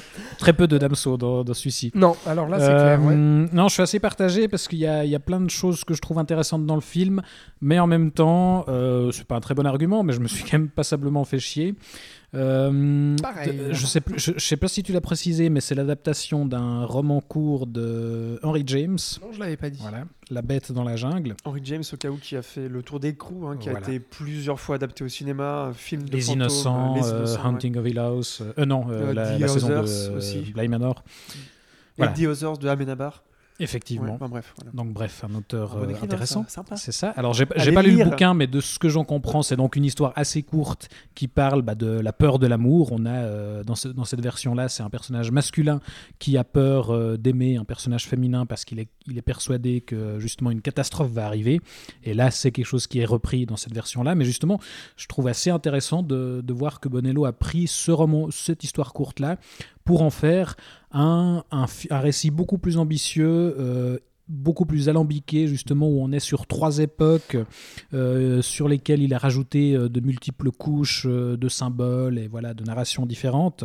Il y a notamment toute une histoire avec des poupées qui traversent justement ces, ces différentes époques et qui sont Des censées raconter aussi quelque chose des poupées corolles tout à fait Étant un papa euh, Et, de jeune enfant, je euh, sais ce que c'est. et ça, et fait qu'en fait, pour moi, justement, le film est peut-être un peu trop riche. Il y a peut-être un peu trop euh, par rapport à, à, à ce que le film raconte au final, même si, euh, voilà, bah, du coup, c'est foisonnant. Donc, il y a de belles idées, euh, des questionnements intéressants sur euh, l'intelligence artificielle, sur la nature humaine, sur la, la perception du réel aussi. Il y, a, il y a quelques idées assez intéressantes, comme cette scène d'ouverture où Léa Seydoux est dans un fond vert et justement, on entend euh, hors champ un réalisateur qui lui dit euh, bah voilà, tu vas te placer là, euh, là, il va se passer ici, puis c'est là que le monstre va arriver et tu vas réagir comme ça. C'est bien ça. Et je trouve que c'est. Les C'est premières minutes, elles sont bien. Non mais c'est vrai. Non mais c'est vrai. Non, Cette mais scène c'est- d'intro, elle est très bien. C'est une mise en place assez maligne. Ça je te met dedans et tu te dis ok. Et aussi, alors c'est plus gadget qu'autre chose, mais j'ai trouvé ça intéressant que le générique soit un QR code. Oui. Et que du coup, il faut. euh, je sais pas si vous êtes amusé à scanner le QR code. Non. mais du coup, si on Si. scanne le QR code, Il y a une scène de 30 on secondes à la nous, fin. on nous envoie sur un lien qui, où on a le vrai générique et une scène post-générique. Et aussi. une scène post-générique. Figure-toi. Figure-toi. Tu l'as pas dit, mais le film dure 2h30 hein, d'ailleurs, faut le Oui, préciser. j'ai dit, je hein. crois, Ah, 2h30. d'accord. Et avec le générique, il ferait 8, minutes. il ferait aussi long d'une deux, en fait. C'est vrai. Bon, donc vrai. moyennement Mais donc convaincu. voilà, malgré euh, toutes ces choses que je peux trouver intéressantes, moi j'ai eu un vrai manque d'implication en fait. Le problème, je pense, que c'est que le récit cadre qui se passe donc dans le futur, dans un futur où les humains sont censés ne plus avoir d'émotions, bah du coup tout le monde joue de manière hyper froide. Donc euh, voilà, moi ça m'a directement tenu à distance. Le, 2009. le récit qui est le plus loin dans le temps, on est euh, quoi, au, 1900, au début du 1910, XXe siècle, ouais dans la haute bourgeoisie. Et donc là aussi, on est dans les convenances. Donc finalement, les gens pas beaucoup plus d'expression au final. Aussi, c'est très froid. ouais. Voilà, et puis eh ben, il y a le récit qui est plus ou moins contemporain, où là, euh, il y a un peu plus de, comment dire, de sentiments humains. Et c'était peut-être celui-ci où j'étais euh, bah, un poil plus impliqué, mais euh, bah, c'est 1 sur 3, donc globalement, ouais, je suis resté plutôt à distance. Et pourtant, c'est un peu Cloud Atlas qui rencontre Eternal Sunshine of the Spotless Mind. C'est vrai. Qui c'est qui a dit ça à toi Bah, c'est moi. Ah, ok. Voilà, faut le l'avais Voilà. Bah ouais, non, coup, je suis ça. bien plus impliqué dans Cloud Atlas. Oui, Et bah bon, dans Eternal même. Aussi, Sunshine aussi, aussi. Ouais, non, mais écoute, je rebondis juste sur ce que tu dis parce que j'ai exactement le même avis que toi. Mais euh, pour préciser un peu ce- cette histoire d'émotion, c'est que euh, pour moi, à force justement de vouloir traiter de, de- bah, que son sujet ce soit l'absence d'émotion, euh, se vider des émotions et tout. Bah du coup moi il m'a absolument pas impliqué comme toi quoi. Moi je suis resté complètement sur le carreau. Et puis je trouve dans l'imbrication des trois euh, des trois périodes et tout, Bon, déjà, il y a un côté très austère, très froid, qui là aussi m'a pas aidé à rentrer, un peu expérimental. Alors, c'est- pourtant, c'est c'est un film très lynchien aussi. hein. On est vraiment là-dedans, avec les côtés hein. un peu euh, Ouais, énormément. hein. les- fantasmagorique et tout. euh, Il y a l'aspect fantastique, euh, la science-fiction qui lorgne, etc. Euh, Moi, je trouve qu'il y a du Cronenberg aussi. oui, oui, Ouais. ouais, j'ai- Ah ouais. Je, suis assez d'accord avec toi. Cronenberg d'aujourd'hui, ouais. Oui, Oui, bien sûr, bien sûr. ouais. Oui, et le- puis dans le côté très théorique en fait aussi, Oui, parce que aussi. Le film est très très cérébral. Et euh, enfin cérébral. Théorique, parce que c'est c'est pas un film, tu vois, spécialement d'intello. C'est un film qui se veut aussi, euh, euh, comment dire, euh, dans sa manière d'approcher le cinéma, à qui se veut viscéral aussi. Ouais, c'est ça. Je trouve C'est-à-dire qu'il y a un concept qui concept, veut. Ouais. Mais c'est pas spécialement le film qui, tu vois, va te faire réfléchir à je ne sais quoi et tout. Non, ça se Ça- veut assez sensoriel. ouais. Ça se veut Mhm. sensoriel et les- moi j'ai rien ressenti, tu vois, donc c'est un peu le problème. Et je trouve dans la narration et l'écriture, l'imbrication des, des- des trois époques, moi elle fonctionne pas du tout. C'est-à-dire qu'à chaque fois j'ai l'impression de voir des scénettes et j'arrive pas à trouver de lien entre les scénettes, j'arrive pas. Il y a, il y a très peu de séparation. J'entends beaucoup parler de ce truc qui sont mélangés. Pour moi, il y a une première partie en 1910. Il y a une deuxième partie en 2010-2014. et- enfin, Ouais. voilà. Mhm. Et il y a ce petit récit cadre du futur qui vient ponctuer un tout petit peu parce qu'en même temps, elle est euh, dans cette espèce de truc où elle se rappelle de ses vies passées. Mais non, mais on fait des allers-retours sans arrêt dans le film. Avec- très peu. Non, mais c'est vrai que Moi, je c'est trouve que c'est c'est- vraiment c'est moins mêlé qu'un Cloud Atlas, justement. Ouais, Ouais, voilà. On n'est pas du tout. Enfin, voilà. Ouais, mais Mais, continue, mais non, non, non, j'avais fini. C'était juste pour juste, dire justement ce- ce- cette imbrication-là, moi, elle m'a absolument rien procuré. Donc j'avais l'impression de- d'essayer de, m'accrocher à quelque chose pendant 5 minutes, et après je partais ailleurs, puis j'essayais de m'accrocher pendant 5 minutes, et sans arrêt, j'avais l'impression de repartir à la case départ, tu vois, et, et, et de pas arriver à trouver du lien, aucun attachement, même si je trouve Léa Seydoux euh, très bien. hein, elle est parfaite ouais, pour ce genre fait. de rôle très, euh, voilà, ultra glacial dans la performance et tout. Euh, George McKay, je le trouve un peu fade, malheureusement. Voilà, je pense que Uliel aurait été bien meilleur dans, dans ce rôle-là, mais voilà. Euh, donc, euh, bof, quoi. Est-ce Ouais, qu'il aurait bof. été meilleur? Parce que Uliel est beaucoup moins froid du coup. Ouais, mais tu juste, vois, bah ouais, justement, il a, non, mais il a, un- il, il a une froideur aussi. Il Ouais. avait, euh, Moi, mais, je- mais- mais il y avait un charisme, à une prestance, la un fin du truc. monde, euh, Ça aurait- tu te rappelles où il était Ouais. très secret? Ouais. Ouais, c'est vrai que ça aurait pu bien jouer. De toute Bah, et fond, ça a été ouais. écrit pour lui en fait. ça a hein. été écrit Comme pour tu l'as dit en, Donc en toi, préambule. tu aimes euh, la bête? Moi, j'aime la bête. J'aime la bête. Mais euh, j'ai eu aussi du mal. hein. C'est un film qui est pas qui est pas facile d'accès. Ça, je le concède complètement. vrai, ouais. Et, euh, et d'ailleurs, je, je serais curieux, puisque toi tu es Monsieur Chiffre, de voir si ça marche ou pas, parce que quand on parle de films aussi super que les deux qu'on a parlé avant, qui marchent pas, je me demande un film comme ça qui est qui est, qui est très. Alors, enfin, tu veux voilà. les chiffres? Ouais, Ouais, alors, tu les as. Mais bah je, oui, je je- me les dis après, ok? Ouais, voilà. bah, bah, d'accord, ok. Oh, tu les as là Bah oui, je les ai Ah, là. pardon, je croyais que tu allais Mais faire une oui. recherche sur Non, genre. pas du tout. euh, Non, mais alors là, Box Office on est, Mo- non, mais Mojo, on tout est ça. dans quelque chose de très confidentiel. C'est un Ouais. tout petit distributeur, que ce soit ouais, en France ou en ouais, mais c'est quand même Bonello, c'est quand même Cédou. Alors c'est oui, c'est Bonello, c'est. Cédou certes, mais c'est euh, cinéma à réessai quoi. Alors en France, c'est- c'est c'est 80 000 entrées. C'est pas honteux, je veux Ah, dire c'est mieux pour. que le euh, successeur. Quoi. Après, t'as quand même Léa Seydoux qui pourrait euh, attirer un peu plus de monde, tu vois. Mhm. Donc c'est pas ouf, mais en même temps, je trouve que c'est pas déshonorant non plus pour vu le, le- le- le côté ultra fermé et tout. En Suisse, par contre, c'est 1600, tu. Ouais, vois. bon, voilà. Mais c'est mieux que le successeur, encore une fois, tu vois. Mais ça, c'est l'argument Seydoux. Ouais, ouais. Bref. L'argument Cédou, ouais. La bête Cédou. Voilà. Elle avait joué dans un film, La Belle et la Bête. Bref, stop. Oui, c'est vrai. Peut-être qu'elle va jouer dans La Belle après. oui. Bref. Film un peu hermétique, un peu glacial, tout ce que vous voulez. Mhm. Euh, moi, Bonello, j'ai vu plusieurs de ses films avant. C'est un, un réalisateur, un cinéaste que je, euh, que j'aime, que j'aime bien. En fait, je suis toujours, euh, je sais jamais vraiment où est-ce qu'il va aller, et je crois que c'est ça que j'aime beaucoup avec lui. Et à chacun de ses films, il fait une proposition différente et euh, et il montre des choses qui n'ont jamais été faites avant. Et euh, mais tout en discrétion. Je trouve qu'il y a quelque chose dans son cinéma qui est pas du tout matu vu. Et, et c'est ça aussi que j'aime bien chez lui. Et j'ai retrouvé ça ici, c'est-à-dire que c'est comme s'il y avait un mystère à élucider. C'est-à-dire qu'à la, à la fin de la vision, j'avais bien aimé le film, mais j'étais là, est-ce qu'il y avait quelque chose à comprendre? Est-ce que pourquoi ces trois époques? Et je me dis quand même, enfin, c'est quand même le mec a bossé, euh, je sais plus depuis quand est-ce qu'il avait ce, qu'il avait ce projet, depuis un bail aussi, parce qu'il a fait un film entre temps, parce qu'il trouvait pas les financements. Et, euh, et je me suis dit que ça devait pas être aussi évident que ça de, se- de se dire ah ben non il n'y a rien à comprendre, c'est juste que machin machin. Euh, pour moi toute la froideur dont on parle, c'est justement que je trouve que l'époque euh, future est très importante dans ce film, puisque ce n'est pas la réalité qu'on voit, ce sont les souvenirs que le personnage de Lacédou Gabriel, si je me rappelle bien, euh, a de ses vies passées. Euh, et le but de tous ces voyages, c'est de devenir froid, de ne plus avoir d'émotion. Du coup, elle va revivre ces histoires d'une manière très froide, puisque même très mathématique, enfin très, très numérique presque, puisque c'est Mais je suis complètement d'accord, C'est pas le comme si- sujet. T'as c'est raison, pas- c'est voilà, l'histoire. Mais moi, Ouais, je mais trouve, le- du coup, la- ça, ça fait que t'as- t'as. Enfin, moi, j'ai eu. J'ai pas pu rentrer dedans à cause de ça. Mais tu moi, vois. je crois que j'ai eu la clé de la. J'ai j'ai lu le bouquin après, parce qu'il est assez court, il fait une centaine de pages. Et euh, je crois que j'ai compris plus de choses dans le livre, puisqu'évidemment, dans le livre, tu peux plus. euh, comment dire ça euh, Amener des choses, puisque tu as plus de place, évidemment.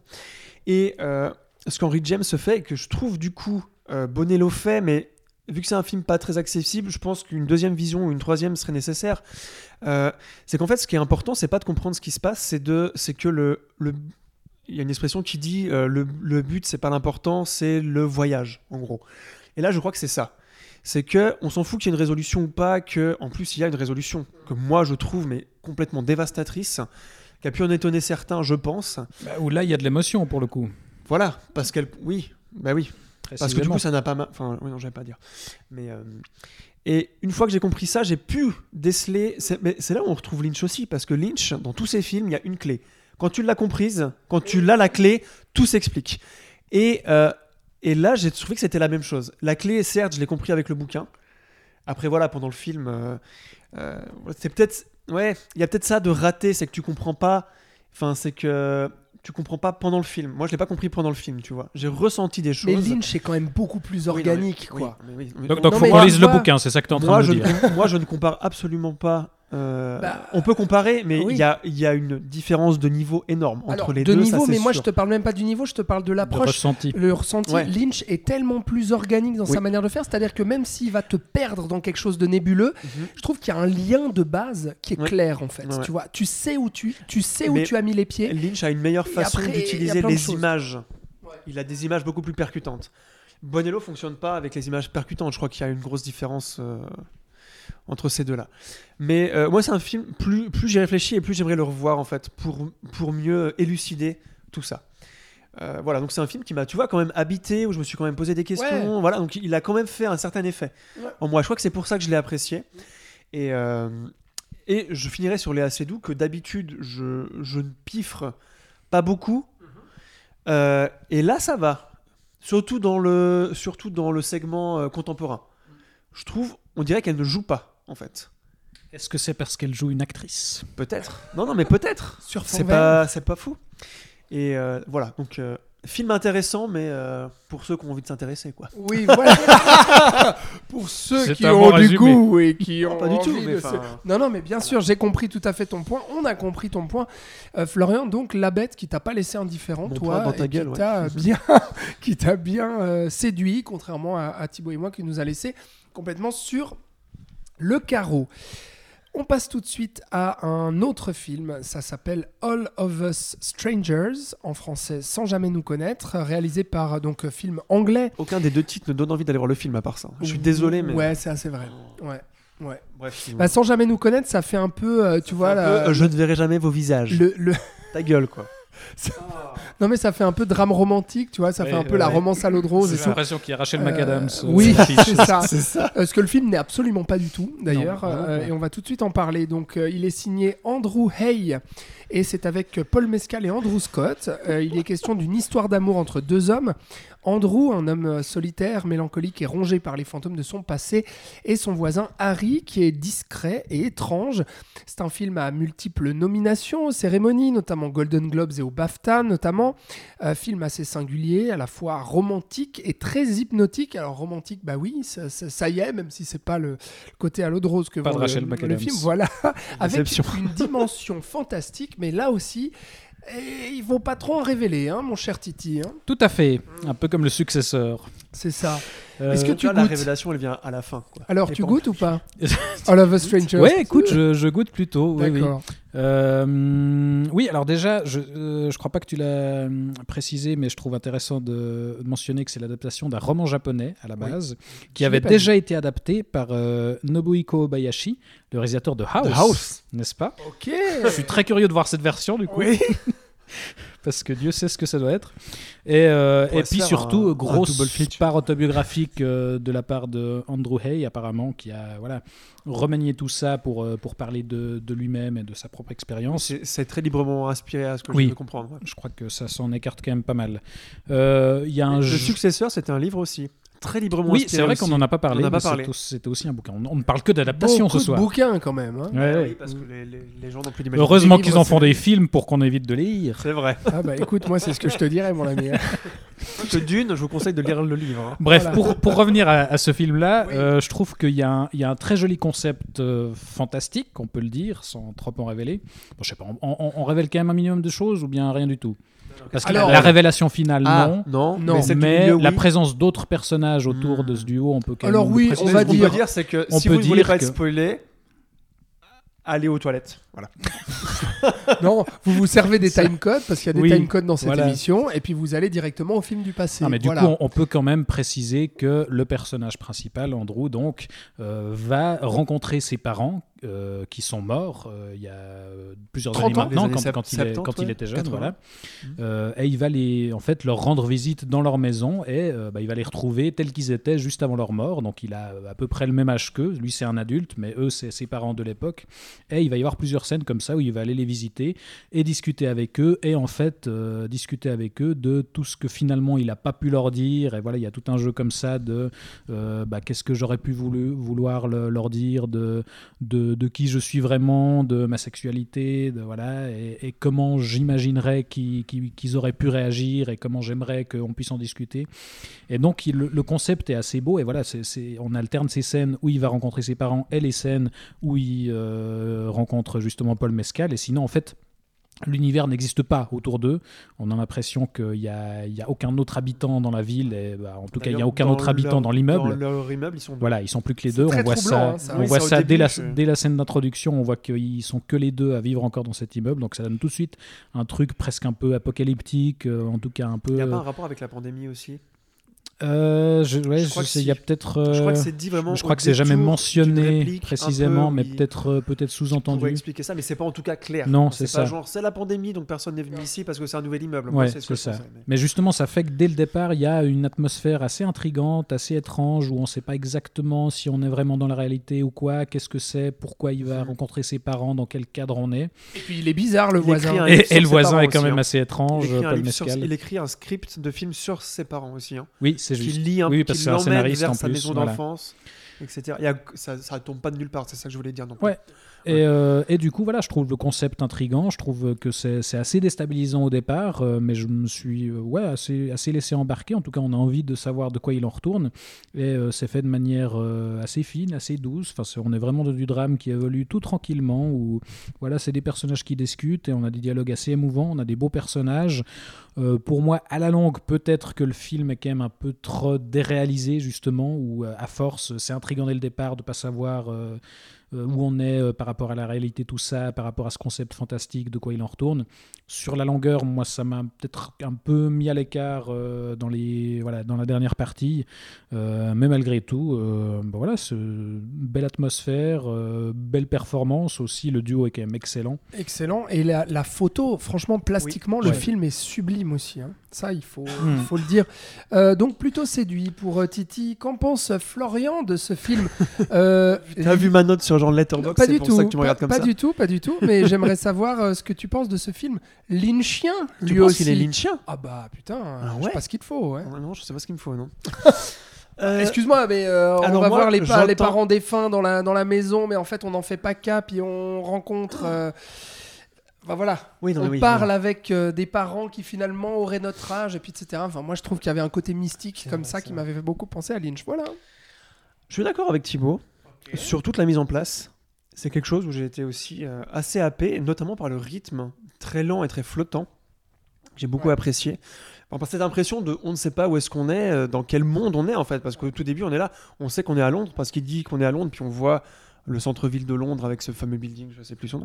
Et on sait pas au début où ça va et ce que le film veut nous raconter. hein. Voilà, mais ça, c'est pas, c'est pas grave en soi. Non, je, trouve ça euh, bien, oui, justement. Oui, oui, voilà. C- Disons que ça nous accroche parce qu'on aimerait savoir pourquoi ce gars a l'air tout le temps aussi triste. Mais alors moi, en fait, c'est un film qui m'a passablement énervé après, tout simplement parce que euh, ils sont tout le temps tristes, ils sont tout le temps déprimés, ils sont victimes de tout, tout le temps. Et Aronofsky ça- ou quoi? Ouais, mais sans, euh, sans les trucs qui te sautent à la gueule, tu vois. Et en fait, au bout d'un moment, euh, j'ai eu, j'ai eu une réaction. J'ai été en colère, en fait, envers ces personnages. Et j'étais là, mais je, je T'avais envie, de leur, plus ce t'avais envie Ouais, de leur dire rien à foutre de ta dépression, c'est Pas ça du tout. J'avais envie. Sale victime de merde, sors-toi les Ben, doigts Un petit peu, mais pas, pas comme ça, évidemment. Mais j'avais du mal à croire que pendant tout ce film, euh, parce que le réalisateur, quand même, nous choisit de nous montrer certains instants, et j'ai du mal à croire, et pourtant, j'ai fait une dépression, donc je sais ce que c'est, euh, qu'on est tout le temps dans cet état-là. Après, évidemment, je, je, je, je- ne connais pas tout, euh, machin et tout. Mais au bout d'un Il est moment, un peu trop sur la même je- note. Je, crois que je suffoquais Mm. avec cette tristesse et cette victimisation constante. Et alors la fin, c'est le bouquet. À la fin, j'étais là. Non mais tu te fous de ma gueule. Tu m'envoies ça, toute ta tristesse dans la gueule. Et c'est un film thérapie pour lui, pour Andrew Hay, je pense, puisqu'il a modifié le, le- le roman, donc très bien pour lui. Et il y a plein de gens qui l'ont adoré ce film. hein. Apparemment, j'ai vu les critiques, tout le monde se touche. Ouais. Mais moi, je crois, ah, peut-être que j'ai une sensibilité différente. Tout le monde idée, se hein. touche, surtout les deux acteurs. Oui, c'est vrai. C'est vrai. Ah bah oui, Euh, Bah, il y a une bah scène oui, de il y a des toucher. scènes. Oui, voilà. voilà. Spoiler. Et enfin, voilà, donc ça m'a passablement énervé au bout d'un moment que le changement de ton ne soit pas différent, comme tu l'as justement dit Thibaut, là, juste à l'instant. Euh, et c'est bête parce que cette idée des parents, quand il va les voir et qu'il ne se rend pas compte qu'en fait c'est pas vraiment ses parents, parce qu'on sait qu'il y a un truc qui va pas, puisqu'il a le même âge qu'eux, comme tu l'as dit. D'ailleurs, les deux acteurs des parents sont aussi super bons. Jamie Bell. Euh, c'est Claire Billy Foy. Elliott, voilà. non, mais, euh, et voilà, merci Claire Foy, merci. Et euh, voilà, donc je suis juste saoulé de ça. Merde. Parce qu'au début, je... c'était un film qui avait tout pour me plaire. Et moi, je me pose aussi une question. Plus je vois des films, et on en voit de plus en plus, et c'est tant mieux, euh, avec des homosexuels. euh, Mais peut-être qu'il faut passer par là. euh, c'est qu'ils sont. Mais j'ai pas non plus vu tous les films avec les homosexuels qui sont sortis depuis 10 ans. Mais ce sont toujours des victimes.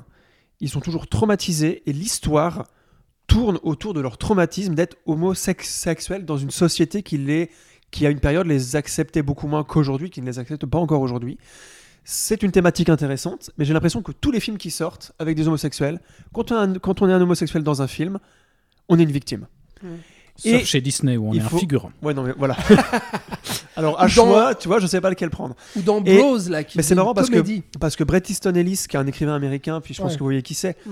avait aussi ce questionnement et euh, disait la même chose. Et c'est vrai qu'il disait la même chose il y a 5 ans. Et, et plus je vois des films, et plus je, je repense à ce podcast où Bret Easton Ellis en parlait, parce qu'il est gay aussi, lui.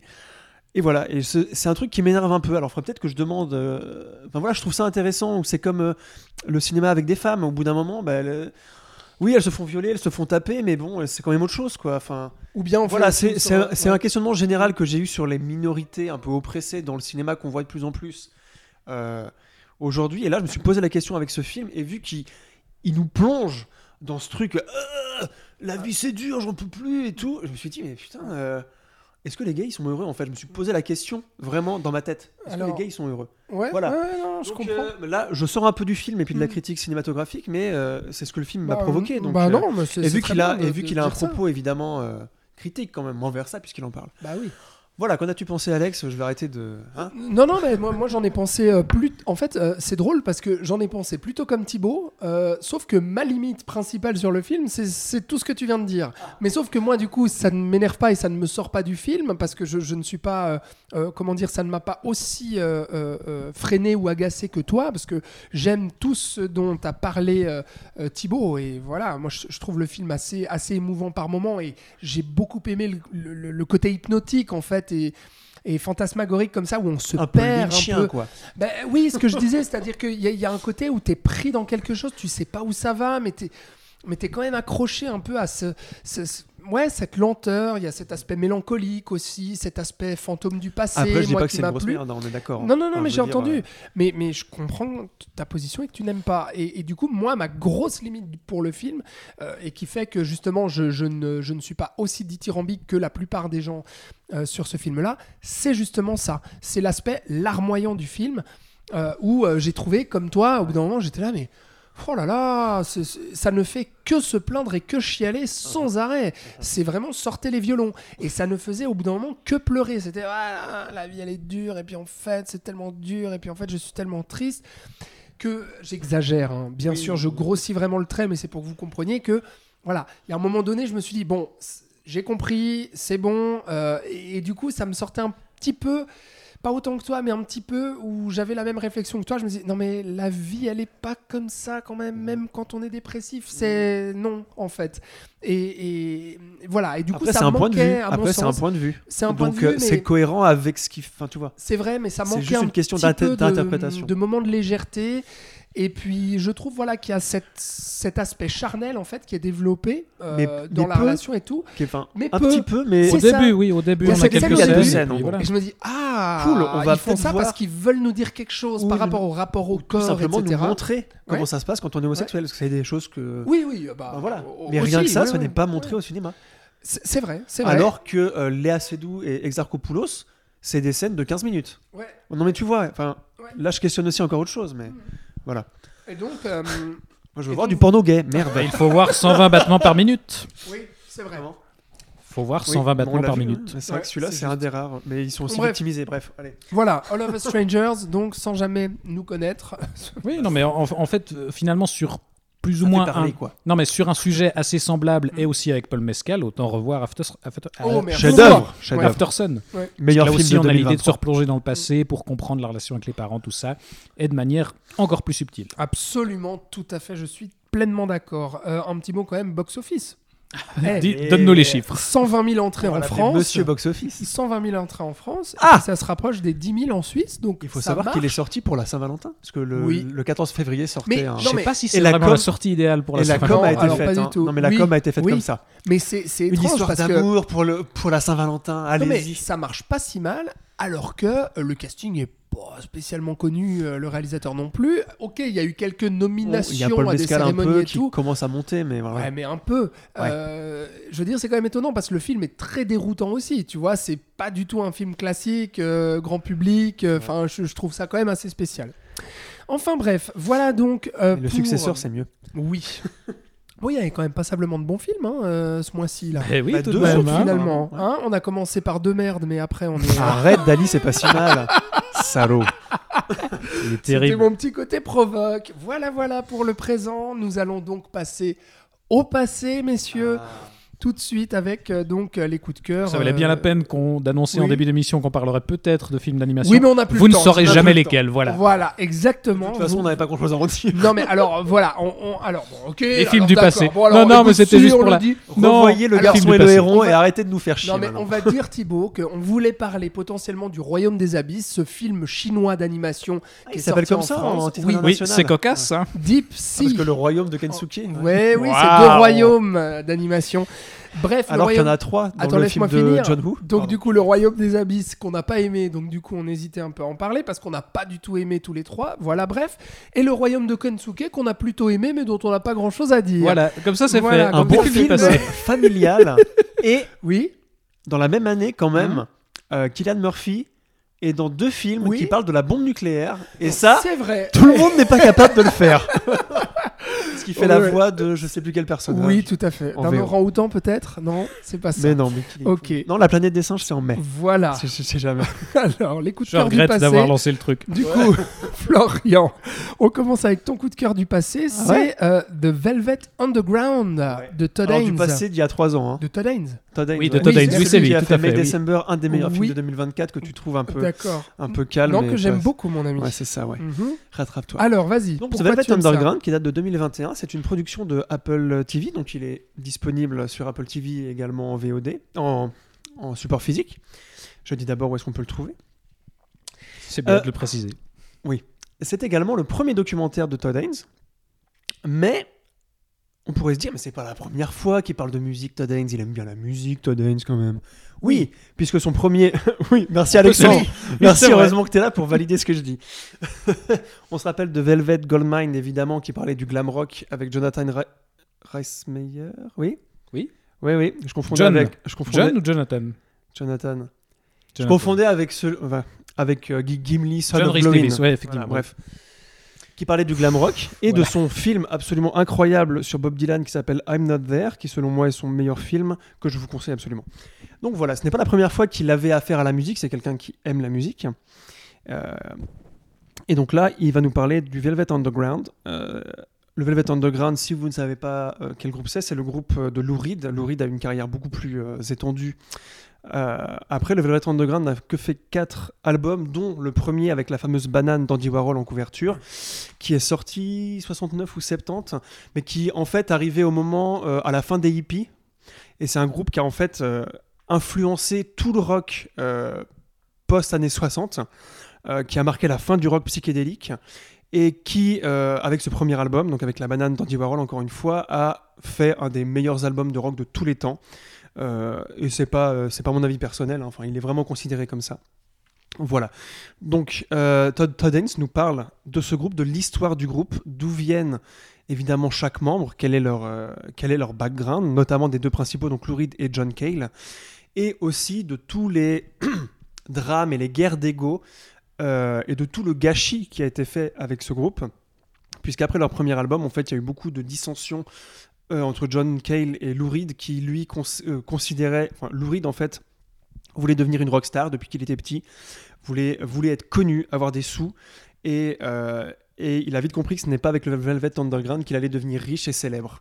Et en même temps, il avait raison, puisque quand il s'est lancé en solo, c'est là qu'il est devenu riche et célèbre, avec l'aide de David Bowie quand même, qui a produit son meilleur album.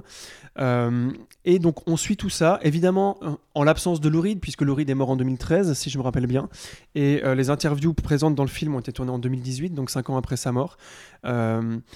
Et voilà, donc c'est un documentaire, c'est toujours difficile évidemment de réinventer le genre du documentaire, à part quand on s'appelle Laura Po- Poitras évidemment. Euh, mais Todd Haynes, pour un premier documentaire, je trouve qu'il arrive quand même à, euh, amener sa patte de cinéaste de fiction. Il utilise notamment beaucoup euh, les split screens et d'une manière très très novatrice, je trouve. C'est le gros point positif que j'ai trouvé dans ce, dans ce film-là, en tout cas. Et, et en même temps, l'histoire du Velvet Underground est tellement riche, puisqu'il y a évidemment tout ce lien avec Andy Warhol, qui est quand même celui qui a fait en sorte que le groupe euh, soit, soit créé et qu'il fasse vraiment un vrai album. Il, il leur a organisé une tournée, un espèce de spectacle. Enfin voilà, il les a vus comme une de ses œuvres d'art. Et, euh, et il en a fait aussi. C'est pas pour rien qu'il a fait la pochette. Quoi. Il était vraiment derrière, euh, derrière eux. Même s'il a toujours dit qu'il n'avait rien, qu'il ne comprenait jamais rien à la musique, qu'il trouvait que c'était complètement fou, mais qu'il ne comprenait pas comment ils arrivaient à faire de l'aussi bonne musique. Et voilà, donc un documentaire très intéressant par un réalisateur euh, contemporain que je trouve très grand. Euh, c'est toujours prenant et c'est en VOD. Euh, il a été présenté à Cannes en 2021, c'est c'est jamais. Donc voilà, allez le voir. Puis c'était dans l'actualité, puisque May December, le dernier film donc, de Todd Haynes, est encore en salle. En tout cas en Suisse, il l'est encore, j'ai checké ce matin. Et je vais vous parler d'un deuxième film qui est lié à ce film-là, puisqu'il est réalisé par Edward, Edward Lackman, qui est... Il triche un peu, non Tu trouves Ouais, pas ouais, Ouais, il nous, il nous aussi, casse ouais. deux films d'un coup. Deux là. films. Mais vous avez coup, vu, j'essaie de parler vite un peu quand même. hein, pour, euh, voilà. Non, non, Et, mais euh, j'étais pas là le mois passé, donc je Ah, vous emmerde. Voilà. Euh, Deuxième film qui s'appelle Songs for Drella, qui est donc, ré- qui est donc réalisé par Edward Larkman, qui est donc la, la personne qui a euh, directeur de photographie sur le documentaire de Todd Haynes. Et Songs for Drella, c'est un genre du cinéma à part puisque c'est une captation de concerts. On n'en a jamais parlé ici, mais c'est vrai que c'est un genre. euh, Enfin voilà, c'est des choses qui, c'est des choses qui arrivent souvent. Et euh, il faut savoir qu'en 87, Andy Warhol meurt. Euh, il faut savoir aussi que Lou Reed et John Cale ne se sont plus parlé depuis 1972. Ils se sont séparés.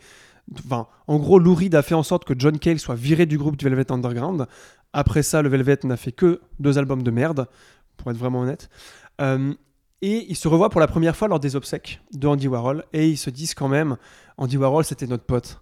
Il nous a beaucoup aidés. Euh, on aimerait faire quelque chose pour lui rendre hommage. Et ils décident donc de se de recollaborer ensemble et de faire un album ensemble euh, qui s'appelle donc Songs for Drella. Drella étant le, le, mélange de Dracula et Cinderella, donc Cendrillon, qui était un surnom que les gens à la Factory donnaient à Andy Warhol. Et c'est vrai que quand on y pose ou quand on sait à peu près quel était le caractère d'Andy Warhol, ça lui va bien. Il pouvait être super sympa comme un gros connard. C'est pas pour rien qu'on a essayé de l'assassiner. hein. Euh, et donc, quand on connaît l'histoire du Velvet Underground, c'est pour ça que je conseille d'abord de voir le documentaire sur l'histoire. Et quand on voit John Cale et Lou Reed qui donc ne peuvent pas se piffrer, et qui d'ailleurs, après ce concert, ont dit à la presse on ne refera plus jamais rien ensemble, euh, se rassemblent pour rendre hommage euh, à leur grand ami Andy Warhol et font des chansons sublimes. Et euh, surtout dans ce film, en fait, il y a une tension folle. Euh, parce que chacun a écrit des chansons. Il y en a certaines qu'ils ont écrites à deux, mais la majorité sont écrites séparément. Et, euh, Lou Reed s'en prend plein la gueule en fait, parce que c'est Lou Reed qui a été le plus bâtard avec Warhol et avec John Cale. C'est une espèce de sitcom un petit peu dans la réalité. Voilà. Et je trouvais ça assez intéressant. Et euh, la petite anecdote, c'est que euh, ce film date donc, euh, enfin le concert date de 1989. Euh, Il y a eu quatre ou cinq représentations à Boston, je crois, à Brooklyn ou à Boston, je confonds maintenant. Et il était sorti en VHS à l'époque et il avait été perdu. Le négatif original avait été perdu. Et c'est en travaillant sur le documentaire de Todd Haynes que Edward Lark- Larkman a retrouvé dans son grenier le négatif original en 16 mm et qu'il a été restauré et qu'il est donc ressorti euh, bah, en 2021-2022, presque en même temps en fait que le documentaire de Todd Haynes. Et il est disponible sur Mubi. Et je crois même sur YouTube qu'il a été piraté sur You- YouTube. Voilà, mais donc tout est visible assez facilement. Euh, voilà, donc si vous aimez le rock, l'histoire du rock et le Velvet Underground en particulier, c'est des choses. euh, Et le, la musique au cinéma aussi, parce que c'est vrai qu'on en a rarement parlé ici. Ouais. Euh, voilà, allez-y, puis toi, je sais que t'es fin merci. mél mélomane, donc peut-être que ça t'intéresse, mais t'aimes peut-être pas le Velvet, mais voilà. Voilà. En fait, c'est ça mon problème. Il est vraiment très con, ce gars, Oui. c'est pas ça mon problème. Je, suis- je suis navré, Florian, mais c'est- ça donne très envie euh, et à la fois pas du tout pour moi parce que le Velvet je, et Lou Reed, je, je sais pas pourquoi, mais j'ai toujours été allergique à leur musique. Euh, voilà, j'ai pas d'autre explication à te donner, euh, ce qui me John donne pas Cale- spécialement envie d'y aller. John Cale voilà. tourne encore, je l'ai vu l'année passée encore en concert. et Mm. Voilà. Ah bah voilà. Petite anecdote personnelle. voilà. Voilà. Comme Alors, ça, c'est casé. Et effectivement, donc on ne parle, on, on parle pas souvent de, de musique au cinéma et d'ailleurs on n'a même pas parlé de Bob Marley parce qu'aucun de nous l'a vu ce film, euh, le biopic Vu- sur vu Bob les Marley. critiques qui se tapaient. euh, Bah oui, mais moi, pour- j'ai, moi, j'ai pas osé. Et hein. pourtant, mon ami, c'est le carton du mois de février. Ah bah, comme quoi, les gens et sont comme quoi, nous, on s'en tape. Voilà, c'est c'est fou quand même. hein. Euh, voilà, Parce on qu'on est trop pas comme on les est gens. trop.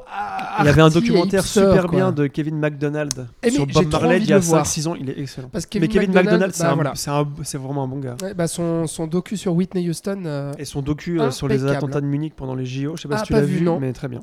Donc Voilà. voilà, bref, on, était dé- très Kevin vendeur. McDonald, c'est sympa. On s'échange un peu des conseils on- comme on ça. dérive, mais voilà, je voulais juste placer quand même un mot parce qu'on n'a pas parlé du film le plus populaire du mois de, de février, quand même, Bob Marley One Love, qui cartonne. Parce que nous, on est comme ça, on est un peu élitiste. tu Non vois. mais ouais mais c'est mais franchement on pue la merde sérieux non mais on a parlé que de films qui se qui se pètent la gueule avez au parlé de. Dune quand même. mais Ah qui on a nous écoute. On Mais a qui parlé de Dune. écoute oui mais attends Si euh, vous nous écoutez, mettez un commentaire pour qu'on sache. Dites-le nous. est-ce que vous aussi vous, vous êtes comme nous et vous plébiscitez les films que personne aime ou personne va voir et vous en avez rien à taper des films qui font des gros succès?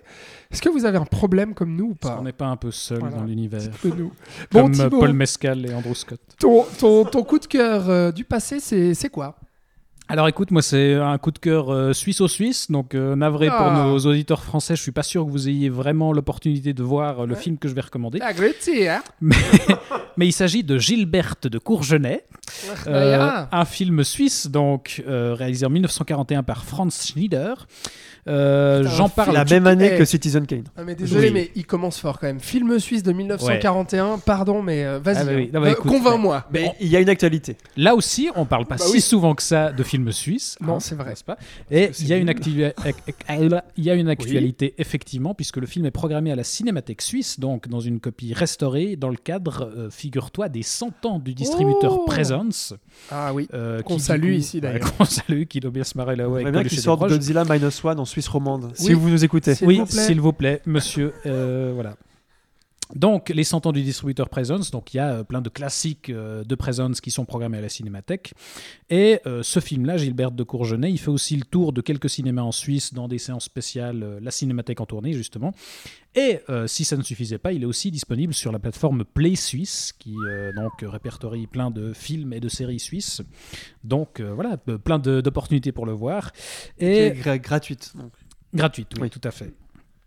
Euh, et de quoi ça parle? C'est inspiré d'une histoire vraie, celle de Gilberte Montavon, qui était la fille des tenanciers de l'hôtel de la gare de Courgenay, donc euh, dans l'actuel canton du Jura, euh, et qui servait dire le coup- Jura. le Jura, tout à Mhm. fait, Euh, et qui servait dans le restaurant euh, pendant la Première Guerre mondiale, puisque à cette époque-là, justement, le, c'est ça qui est intéressant dans le film, c'est que à, cette- à l'époque de la Première Guerre mondiale, l'hôtel de la gare a accueilli beaucoup de soldats qui stationnaient dans la région pour euh, surveiller les frontières, en grande partie des soldats suisses-allemands, et justement cette petite Gilberte, euh, eh ben, elle a traité avec beaucoup d'empathie et de bienveillance euh, tous ces soldats qui étaient loin de chez eux.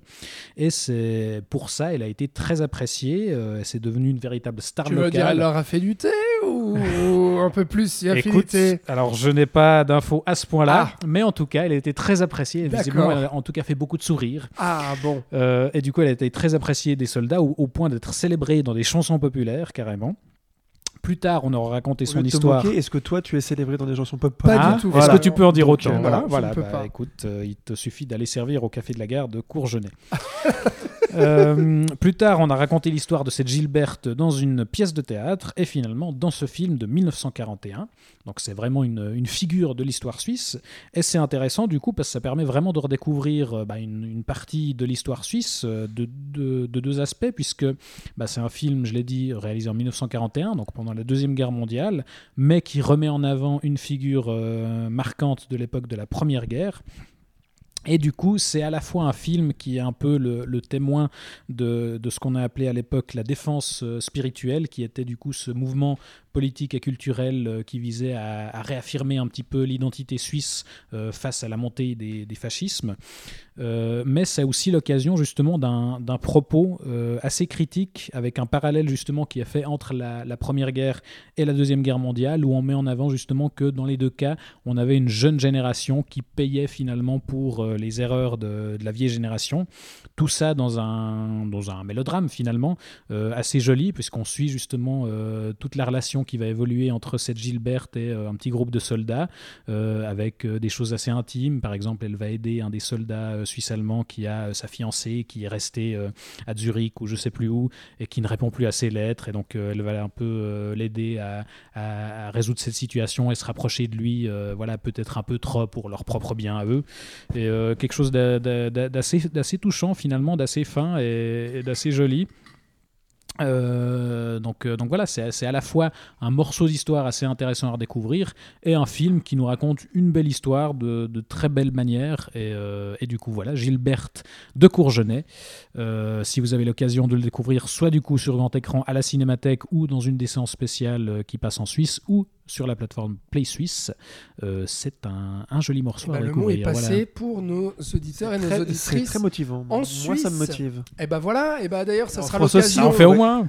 ça sera l'occasion. Non mais pourquoi pas ceci dit Pourquoi pas petite Gilberte, pourquoi pas Euh, À la Cinémathèque qui d'ailleurs, eh ben disons-le, euh, Cinémathèque suisse, hein, précisons-le, voilà, euh, pour nos amis français qui nous écoutent, euh, eh bien a changé de lieu puisque ça y est, le Capitole, fameux cinéma cinéma mythique de Lausanne a été euh, enfin rénové après plus La de plus deux ans de et la travaux. plus ancienne salle de toute la Suisse. quand même. Exactement, euh, magnifique salle du Capitole et la Cinémathèque y prend désormais euh, ses euh, Quartier. Merci, c'est quartier, je cherchais le mot. Avec donc une deuxième salle qui a été construite en plus de la fameuse salle mythique avec cette, cet immense écran donc de du Capitole. 126 mètres. Voilà, carré. et donc euh, la Cinémathèque maintenant diffusera ses films et ses rétrospectives là-bas. Et moi je m'en réjouis, j'ai pas encore eu l'occasion d'aller, mais Florian, oui. Je suis allé à l'ouverture pour voir. petit mot rapide. Oui, euh, ben, la salle du Capitole a été toute refaite, mais n'a pas été modifiée. Donc les plans sont exactement les mêmes. Elle a juste eu un petit coup de, un petit coup de polish. Est-ce que les dit. tapis sont jolis? Bah, les- Oui, les tapis sont neufs surtout. Ah. Parce qu'elle était quand même usée. hein. Enfin, quand, quand on y allait là, euh, voilà, les, fauteuils, on sait parce qu'on en a un chez nous. Ils tiennent pas trop. hein. Euh, et la salle du bas est très moderne du coup, euh, est assez grande aussi. Et euh, donc on se réjouit, enfin moi je me réjouis surtout qu'on quitte, euh, bon, pour ceux qui sont en France ils ne le savent pas, mais on avait pour la Cinémathèque Suisse avant deux salles bien pourries. Euh, on est content de les quitter, mais tellement pourries que moi je n'allais plus à la Cinémathèque parce que j'avais des sièges les j'avais plus inconfortables tellement du mal monde. au dos après les films, c'était horrible. Alors par contre, le là, Capitole, ils, promettent euh, en plus des salles un vrai lieu d'échange de cinéma Oui. avec un bar, un, voilà, un magasin de DVD. Magasin de DVD, il y c'est aura. déjà là ou pas? Non, ça c'est en attente. C'est encore en cours. Euh, là, ce qu'on a pu voir, c'est les salles. Mhm. Euh, mais en même temps, c'est le principal. Oui, c'est le principal. Et, euh, Et d'ailleurs, a- je crois que pour les, les séances aussi, ils sont à la bourre, puisqu'ils ont annulé les Oui. toutes premières séances parce qu'il y aura des tests techniques ou je sais plus Ah quoi, oui, mais ils viennent d'annoncer que ce- finalement on démarre plus tard. Donc Bon, quelques petits soucis là, de calendrier, mais pour le avec la reste, rouverture, il y avait rétrospective Spike Lee Oui, et une rétrospective de Jia Zhangke, au- un réalisateur chinois Ouais, que je bientôt. en avril, c'est ça. Bah oui, parce que Avec la présence de Jia Zhangke, Bah oui, moi j'en peux plus venir de la vie du réel. parce que j'adore ce gars. Et bah voilà. Je le verrai un petit mot et en os. improvisé donc sur la Cinémathèque et la Si faire du réouverture. tourisme en Suisse, du passer à. Lausanne, Mais Oui, voir un bonne film chose à voir. Capitole. Tout à fait. Et Merci toi, les Alexandre, gars. quel est ton coup de cœur? Et bah moi, tu sais quoi, Florian? J'ai enfin vu Twin Peaks. Je sais, Voilà. tu m'en as Voilà. parlé. Mais pour tu n'as pas aimé la pas de nous saison 3. rabâcher euh, Oui. David Lynch. Bah oui, bah oui, Lynch, parce que je suis fond dans enfin Lynch. Lynch. que c'était la meilleure série de tous les temps. Je suis enfin dans. Lynch. Euh, enfin Si, dans si, Lynch, si, si, si, dans si. la filmographie de Lynch. Euh, donc Twin Peaks, voilà, bah oui, série mythique euh, des années 90, première saison 1990, euh, deuxième saison 1991.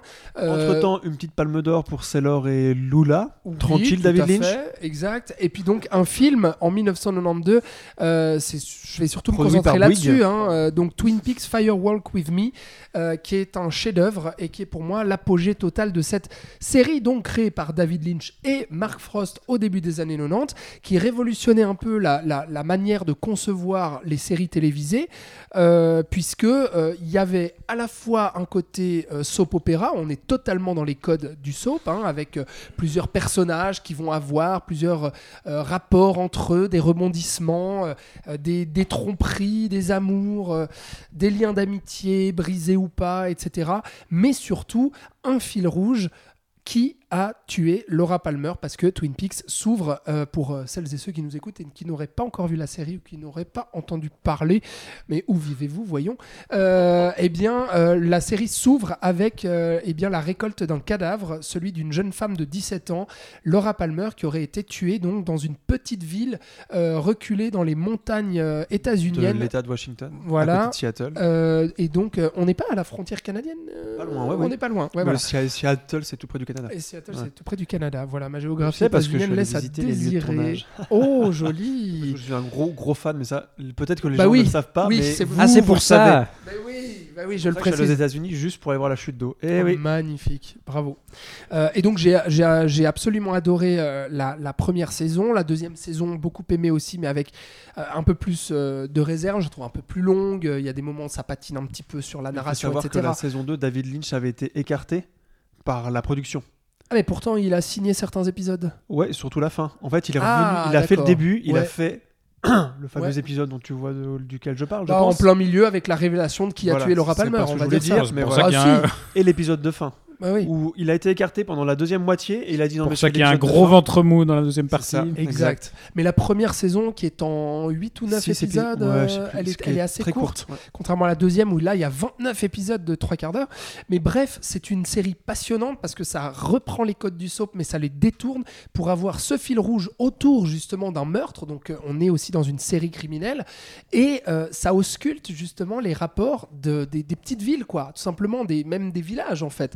Avec à la fois son centre de police, son shérif, euh, mais aussi euh, euh, sa jeunesse aussi laissée pour compte, qui va à la fois se laisser tomber au-delà justement des guerres un peu de, de, de bandes hein, euh, entre, entre potes et tout, des problèmes euh, de drogue et du coup qui vont mener à certains problèmes euh, de, euh, bah, de prostitution aussi, enfin voilà, de, problèmes d'argent, de, de, magouilles en tout genre et du coup de, problèmes à la fois de viol et de meurtre. Donc on est à la fois dans le soap opéra avec le côté kitsch assez assumé qui permet aussi cette dérision, tu vois, assez même humoristique. hein. La, la série Ah est oui, franchement drôle, par moment, mais franchement très très noire aussi euh, sous, d'autres aspects. Et moi je la trouve passionnante parce qu'on passe sans arrêt un peu d'un registre à l'autre et les personnages sont foisonnants et vraiment passionnants. Et le mystère autour de ce meurtre de Laura Palmer est juste mais vraiment passionnant, d'autant plus sa révélation et d'autant plus là où va pousser Lynch parce que eh ben voilà, on a parlé de David Lynch dans cette émission pour son côté euh, euh, mystique, euh, fantomatique, fantasmagorique et tout. Et là justement dans Twin Peaks, il va amener à un moment donné la série dans des lieux justement euh, complètement inexplorés par euh, les séries télé euh, euh, à cette époque et puis même très peu explorés par les, les cinéastes en général qui va oser justement le- le- l'évocation de- d'un monde parallèle dans les rêves, dans les cauchemars avec des monstres avec des voix qui parlent à notre héros principal j'ai toujours pas cité que c'est Dale Cooper, oui. voilà qui incarne Dale Cooper donc notre agent lui du qui est FBI drôle parce qu'il est génial. bah, il est incroyable Bah, Lynch aussi est très drôle. Et Parce qu'il il tient aussi un petit rôle, rôle. Et David Voilà. Duchovny aussi. Mm. Ouais, absolument. C'est vrai. Donc, super bien série. habillé. Franchement, faites la saison 1, la saison 2. La saison 3, je suis pas encore au bout. J'ai un peu bloqué, je dois avouer, parce que c'est une série qui est arrivée 25 Elle, ans après. elle- elle est très cryptique. Voilà, dans les Elle années cryptique, euh, donc, peux, mais... 2016 ou 2017. euh, pareil, qui est très longue et ultra cryptique parce qu'on va pousser un peu ce que. Mais t'as vu l'épisode Lynch- 8 ou pas? Non, pas, Non, encore. pas encore. Mais euh, donc Lynch a poussé assez loin la série à la fin de la saison 2 et en fait il va exagérer le trait encore plus dans le côté expérimental et onirique euh, et fantastique dans la saison 3. Ce Mais ce qu'il fait dans la saison 3, c'est qu'il ce qu'il faisait dans la 1 et la Oui. 2, c'est qu'il prenait pied sur le soap opéra, comme tu dis, et sur le sitcom. Oui. Et il détournait absolument tous les codes. c'est ça. Et ce qui fait que la saison 3, c'est que tout l'avènement des séries Mhm. depuis HBO euh, fin 90, début 2000, tout ça, en fait, il l'a digéré. Et il a fait cette saison 3 en réponse à ça un petit peu. Et aussi parce qu'il y a un lien avec les 25 ans, je pense que tu l'avais compris. Bah oui, Voilà. bien sûr. Et puis qui prend le justement film. le contre-pied. Et ben j'y arrive parce que la saison 3 effectivement Et prend le contre-pied par rapport aux attentes du spectateur alors que le film et moi ça a été un plaisir total donc je vous conseille mater la saison 1, la saison 2 et ensuite le film ordre chronologique de sortie hein, parce que le film qu'est-ce que c'est? Euh, Twin Peaks Fire Walk With Me eh bien ça revient justement aux sources juste avant le meurtre de Laura Palmer, une semaine avant, et on va vivre les sept jours avant le meurtre de Laura Palmer qui aura habité plus d'une euh, quarantaine d'épisodes de, de cette série. Et là, Laura Palmer va exister et va être incarnée euh, justement dans, dans ce film-là, alors que dans la série, elle n'est qu'un fantôme, parce qu'on démarre la série, elle est morte. Et je trouve que Lynch, mais vraiment atteint l'apogée à la fois stylistique et thématique de tout ce qui a été mis en place durant la, série et durant tous ces épisodes. Et surtout, moi, c'est ça que j'ai trouvé galvanisant en, en- en tant que spectateur, c'est que il va prendre un plaisir à finalement nous délivrer tout ce qu'on avait attendu en fait pendant deux saisons quoi. C'est-à-dire que moi j'étais au bout des saisons quand je vois le film, j'ai le sentiment que le film me dit tiens, voilà. Mais sans me prémâcher non Il- plus le il travail fait parce que super intelligemment, évidemment. Exactement. Et il va pousser encore plus ce délire expérimental et tout qui amène et, et le côté horrifique. Moi, je trouve que ce- ce- le film fout les boules, littéralement.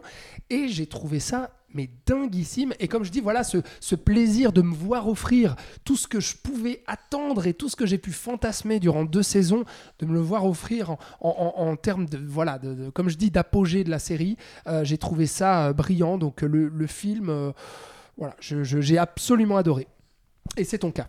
Ben oui, non, mais Un moi je suis petit un grand Florian. fan de David Lynch évidemment. Moi j'ai eu la chance de le voir au cinéma, pas à l'époque évidemment parce que j'avais 5 ans, Euh, mais il y a eu une, re- une remasterisation en 2000, f- début, enfin milieu des années 2010.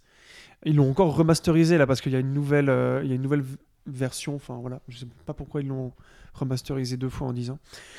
Et en salle c'est vraiment suffocant parce que y a euh, le son fonctionne aussi beaucoup. Enfin, Ouais. Lynch fonctionne beaucoup par le son de toute façon Ouais. aussi. Euh, mais j'adorerais voir Twin Peaks en salle, par exemple, la série. Euh, mais je pense que ça t'a fait peut-être la même chose pour Lost Highway quand tu l'avais vu à Lyon, Ouais, parce ouais, que Monsieur sûr. va à Lyon. Euh, et oui, c'est un. Et pour moi, ça marque quelque chose aussi de très important dans la filmographie de Lynch, c'est-à-dire que euh, avec ce film, même si ça, ça a été un four, hein, il a eu énormément Ouais, de mal à le produire. Bah, là, déjà, la saison 2, ça a pas très bien marché. C'est pour ça qu'il n'y a pas eu de saison 3 d'ailleurs. hein. C'est ça. Il a eu beaucoup de mal à le produire et ça a été un four, mais il, en fait, il voulait absolument faire ce qu'il voulait boucle, faire, quoi. boucler la boucle, ce que CBS, je crois que c'était CBS, lui avait empêché de faire après la saison, après la saison 1 en fait. C'est pour Mhm. ça que la saison 2 est aussi bancale, c'est parce que CBS faisait chier Lynch en fait. Arrête de faire des trucs bizarres, alors que la saison 1 avait marché, Mhm. mais du feu de Dieu à l'époque vraiment. Et euh, et donc voilà, et voilà, ce que ça marque, c'est que après ce film, il va y avoir Lost Highway, il va y avoir Mhm. Mulholland Drive. Alors, tu vois, même s'il y a eu Blue Velvet avant, qui était déjà un peu dans cette. euh, Ouais. Enfin, c'est d'ailleurs Blue Velvet qui mène à Twin quoi. Peaks en fait, Mhm. et Twin Mhm. Peaks qui va mener à Lost. Highway. Et euh, ce film est vraiment un marqueur. Et, euh, Et, puis toi, c'est- voilà, méga fan de, Oui, évidemment, de Lynch. de, de la série. Ouais. alors de Et de Lynch la et puis série, de la série. ouais. Euh, Thibaut, Ouais. toi, t'as pas vu, hein euh, Non, Firewalk alors j'ai vu mais vu tout la Twin série. Peaks, mais je sais pas pourquoi, j'ai jamais pris la peine de regarder le film. Mais du coup, là, tu, vous me donnez bien envie. Ça te donne la saison 3 Oui. Ah, ok. Tu Oui, oui. Parce, Eh que- ben, parce que- parce qu'il y a beaucoup d'expl- enfin, il y a beaucoup de compréhension de la saison 3 dans le film en fait. D'accord, bah alors c'est euh, peut-être bah, pour ça que que ça, la saison ça 3 s'accrochait parce un peu. Mais eh ben, euh, dans le film, tu auras ce que tu as attendu tout ce temps, mon cher ami. Toute ta vie. bah, Euh, donc voilà, euh, quand même un dernier mot très très rapide, Florian, s'il te plaît, mais Twin Peaks, pourquoi est-ce que c'est aussi culte? En fait Je sais que c'est une grande question comme ça, mais je sais que ça a vraiment marqué un, ça a été un marqueur des années Alors- 90 et une révolution dans la série. Pourquoi est-ce qu'aujourd'hui c'est aussi culte et, et- et qu'il y a vraiment des fanatiques, bah, comme toi quoi? Ouais, ouais. Mais je crois qu'il y a des fanatiques parce que. euh, bon, déjà, elle a un statut culte parce que, comme je disais à l'époque, ça avait énormément marché. On était à une époque où il n'y avait pas Internet, où Netflix n'était pas là. Du coup, il fallait attendre chaque semaine. Et il faut savoir que Lynch travaille quand même beaucoup sur le suspense. Et comme tu l'as dit, sur ce- cette fameuse enquête. Euh, il- en fait, il étend tellement de pistes narratives différentes, hein, puisqu'on va disséquer en fait cette ville de Twin Peaks, et on va évidemment découvrir tout ce qu'il y a sous le tapis. Et on va découvrir qu'il n'y a pas que le meurtre de Laura Palmer qui est bizarre. Il y a plein de choses qui se passent. Et l'empathie, l'écriture des personnages est tellement mais, parfaite et magnifique que on est totalement happé euh, par notre empathie, mais aussi par l'ambiance. Tu n'en as, as pas parlé, mais Lynch Ouais, est aussi ouais. très connu pour installer une atmosphère dans tous ses films. C'est ça, c'est la forme en fait qui a, qui a pris une révolution dans le terme des, des séries télé, Oui, euh, exactement. soap opéra. En quoi. fait, c'était une des premières fois qu'un cinéaste aussi auteur et établi, enfin pas établi, mais aussi particulier faisait une série aussi. Ouais. Et le fait oui, qu'il voilà. fallait attendre chaque semaine faisait un espèce de build-up et a effet boule de neige en fait. Ouais. Exactement. Ouais, parce qu'il y avait Ouais, une continuité, Thibaut, entre chaque épisode, ce qui n'était pas le cas souvent Oui. avant des soap opéras où c'était. euh, t'as un épisode bon, et Il puis y avait une résolution. Ouais. Si, si. si, je pense. Oui. Non, mais c'était surtout voilà, une période de mutation aussi pour la série télé où on, on arrivait vraiment à, à cette. euh, comment dire Pas cette crédibilisation, comment on dit Euh, les- La série télé, en règle générale, allait devenir euh, plus respectable. Quoi. Oui, Ah oui. Euh, tout, tout ce qui allait mener au Soprano, puis voilà, enfin l'émergence d'HBO et tout ça. Et euh, voilà, Twin Peaks s'in- s'insère dans ce mouvement-là. Et puis, euh, bah, tu l'as dit, c'est la rencontre de plusieurs genres différents, donc euh, potentiellement de plusieurs publics. Donc voilà. Et le génie de Lynch aussi. Bien sûr. Mais sans Twin Peaks, il n'y a pas de HBO, il n'y a pas de Soprano, il n'y a pas de X-Files, il n'y a pas tout ça. C'est Ah ouais, ça aussi un carton, une série séminale série, euh, qui a influencé toutes les séries pour les 30 années à venir. Mm. Et c'est ce qu'on a vu, Mm. même maintenant si c'est de moins en moins bien, mais bref. Bah franchement, allez-y, lancez-vous comme si comme moi vous n'aviez jamais vu Twin Peaks euh, de votre vie. Et bah franchement, allez-y, ça vaut la peine. Les deux premières saisons en tout cas, euh, parce que bah la, la 3, je, je peux pas vous le dire, je, je l'ai pas terminée. Est euh, incroyable pour, euh, aussi. mais C'est voilà. raison, mais oui, voilà. Plus euh, cryptique, encore une fois. Exactement. Et le film, vraiment, voyez-le. Euh, voilà. Et puis les autres coups de cœur du passé aussi de, de- de Florian et Thibaut et tous nos films du présent parce qu'il y avait franchement du bon quand même en ce mois de, de février. Mars, ça semble un peu plus compliqué. hein. Pas grand Oui, oui, chose à se faudra creuser un peu hein. plus, je pense, mais on trouvera bien. On trouvera bien. Eh bah écoute, on, verra. des trucs. on en a déjà un avec Titi. Voilà. Peut-être une émission plus courte aussi. Voilà. Ex- bah Voilà, alors, c'est qui n'est pas plus mal. de chaque film. Très certainement. Merci euh, Thibaut Ducret. Merci Alexandre Caporal. Merci Florian Pouplin. Merci Alexandre Caporal. Ah, merci Thibaut Ducret. plaisir de- Merci Florian Pouplin. Merci, vous. euh, merci. Merci. Merci la table, merci Mais le tapis. non, mais merci à eux, à Et- et nos à vous, auditeurs et merci à vous. auditrices. Que qui nous serions-nous écoutent. Merci Bon, il à faut ma vraiment mère, que à je mon conclue. père. Alors laissez-moi Ouais. conclure parce Merci à mes. Il faut vraiment que je conclue pour dire merci de nous avoir écoutés jusqu'ici. Et puis dites-nous euh, en commentaire sur nos réseaux sociaux si vous êtes d'accord ou non avec nous. Quel est le film que vous avez préféré euh, ce mois-ci? Je suis sûr que ce sera le successeur, euh, en espérant vous l'avez vu. Pas d'une deux. Voilà. Euh, non, pas d'une deux, mon ami. Euh, voilà. Et on se retrouve le mois prochain pour un nouveau Saloon avec des débats critiques sur les sorties en salle ou sur les plateformes. Merci de nous avoir suivis. Bonne soirée ou journée, je ne sais pas. Bref, à bientôt. Ciao, ciao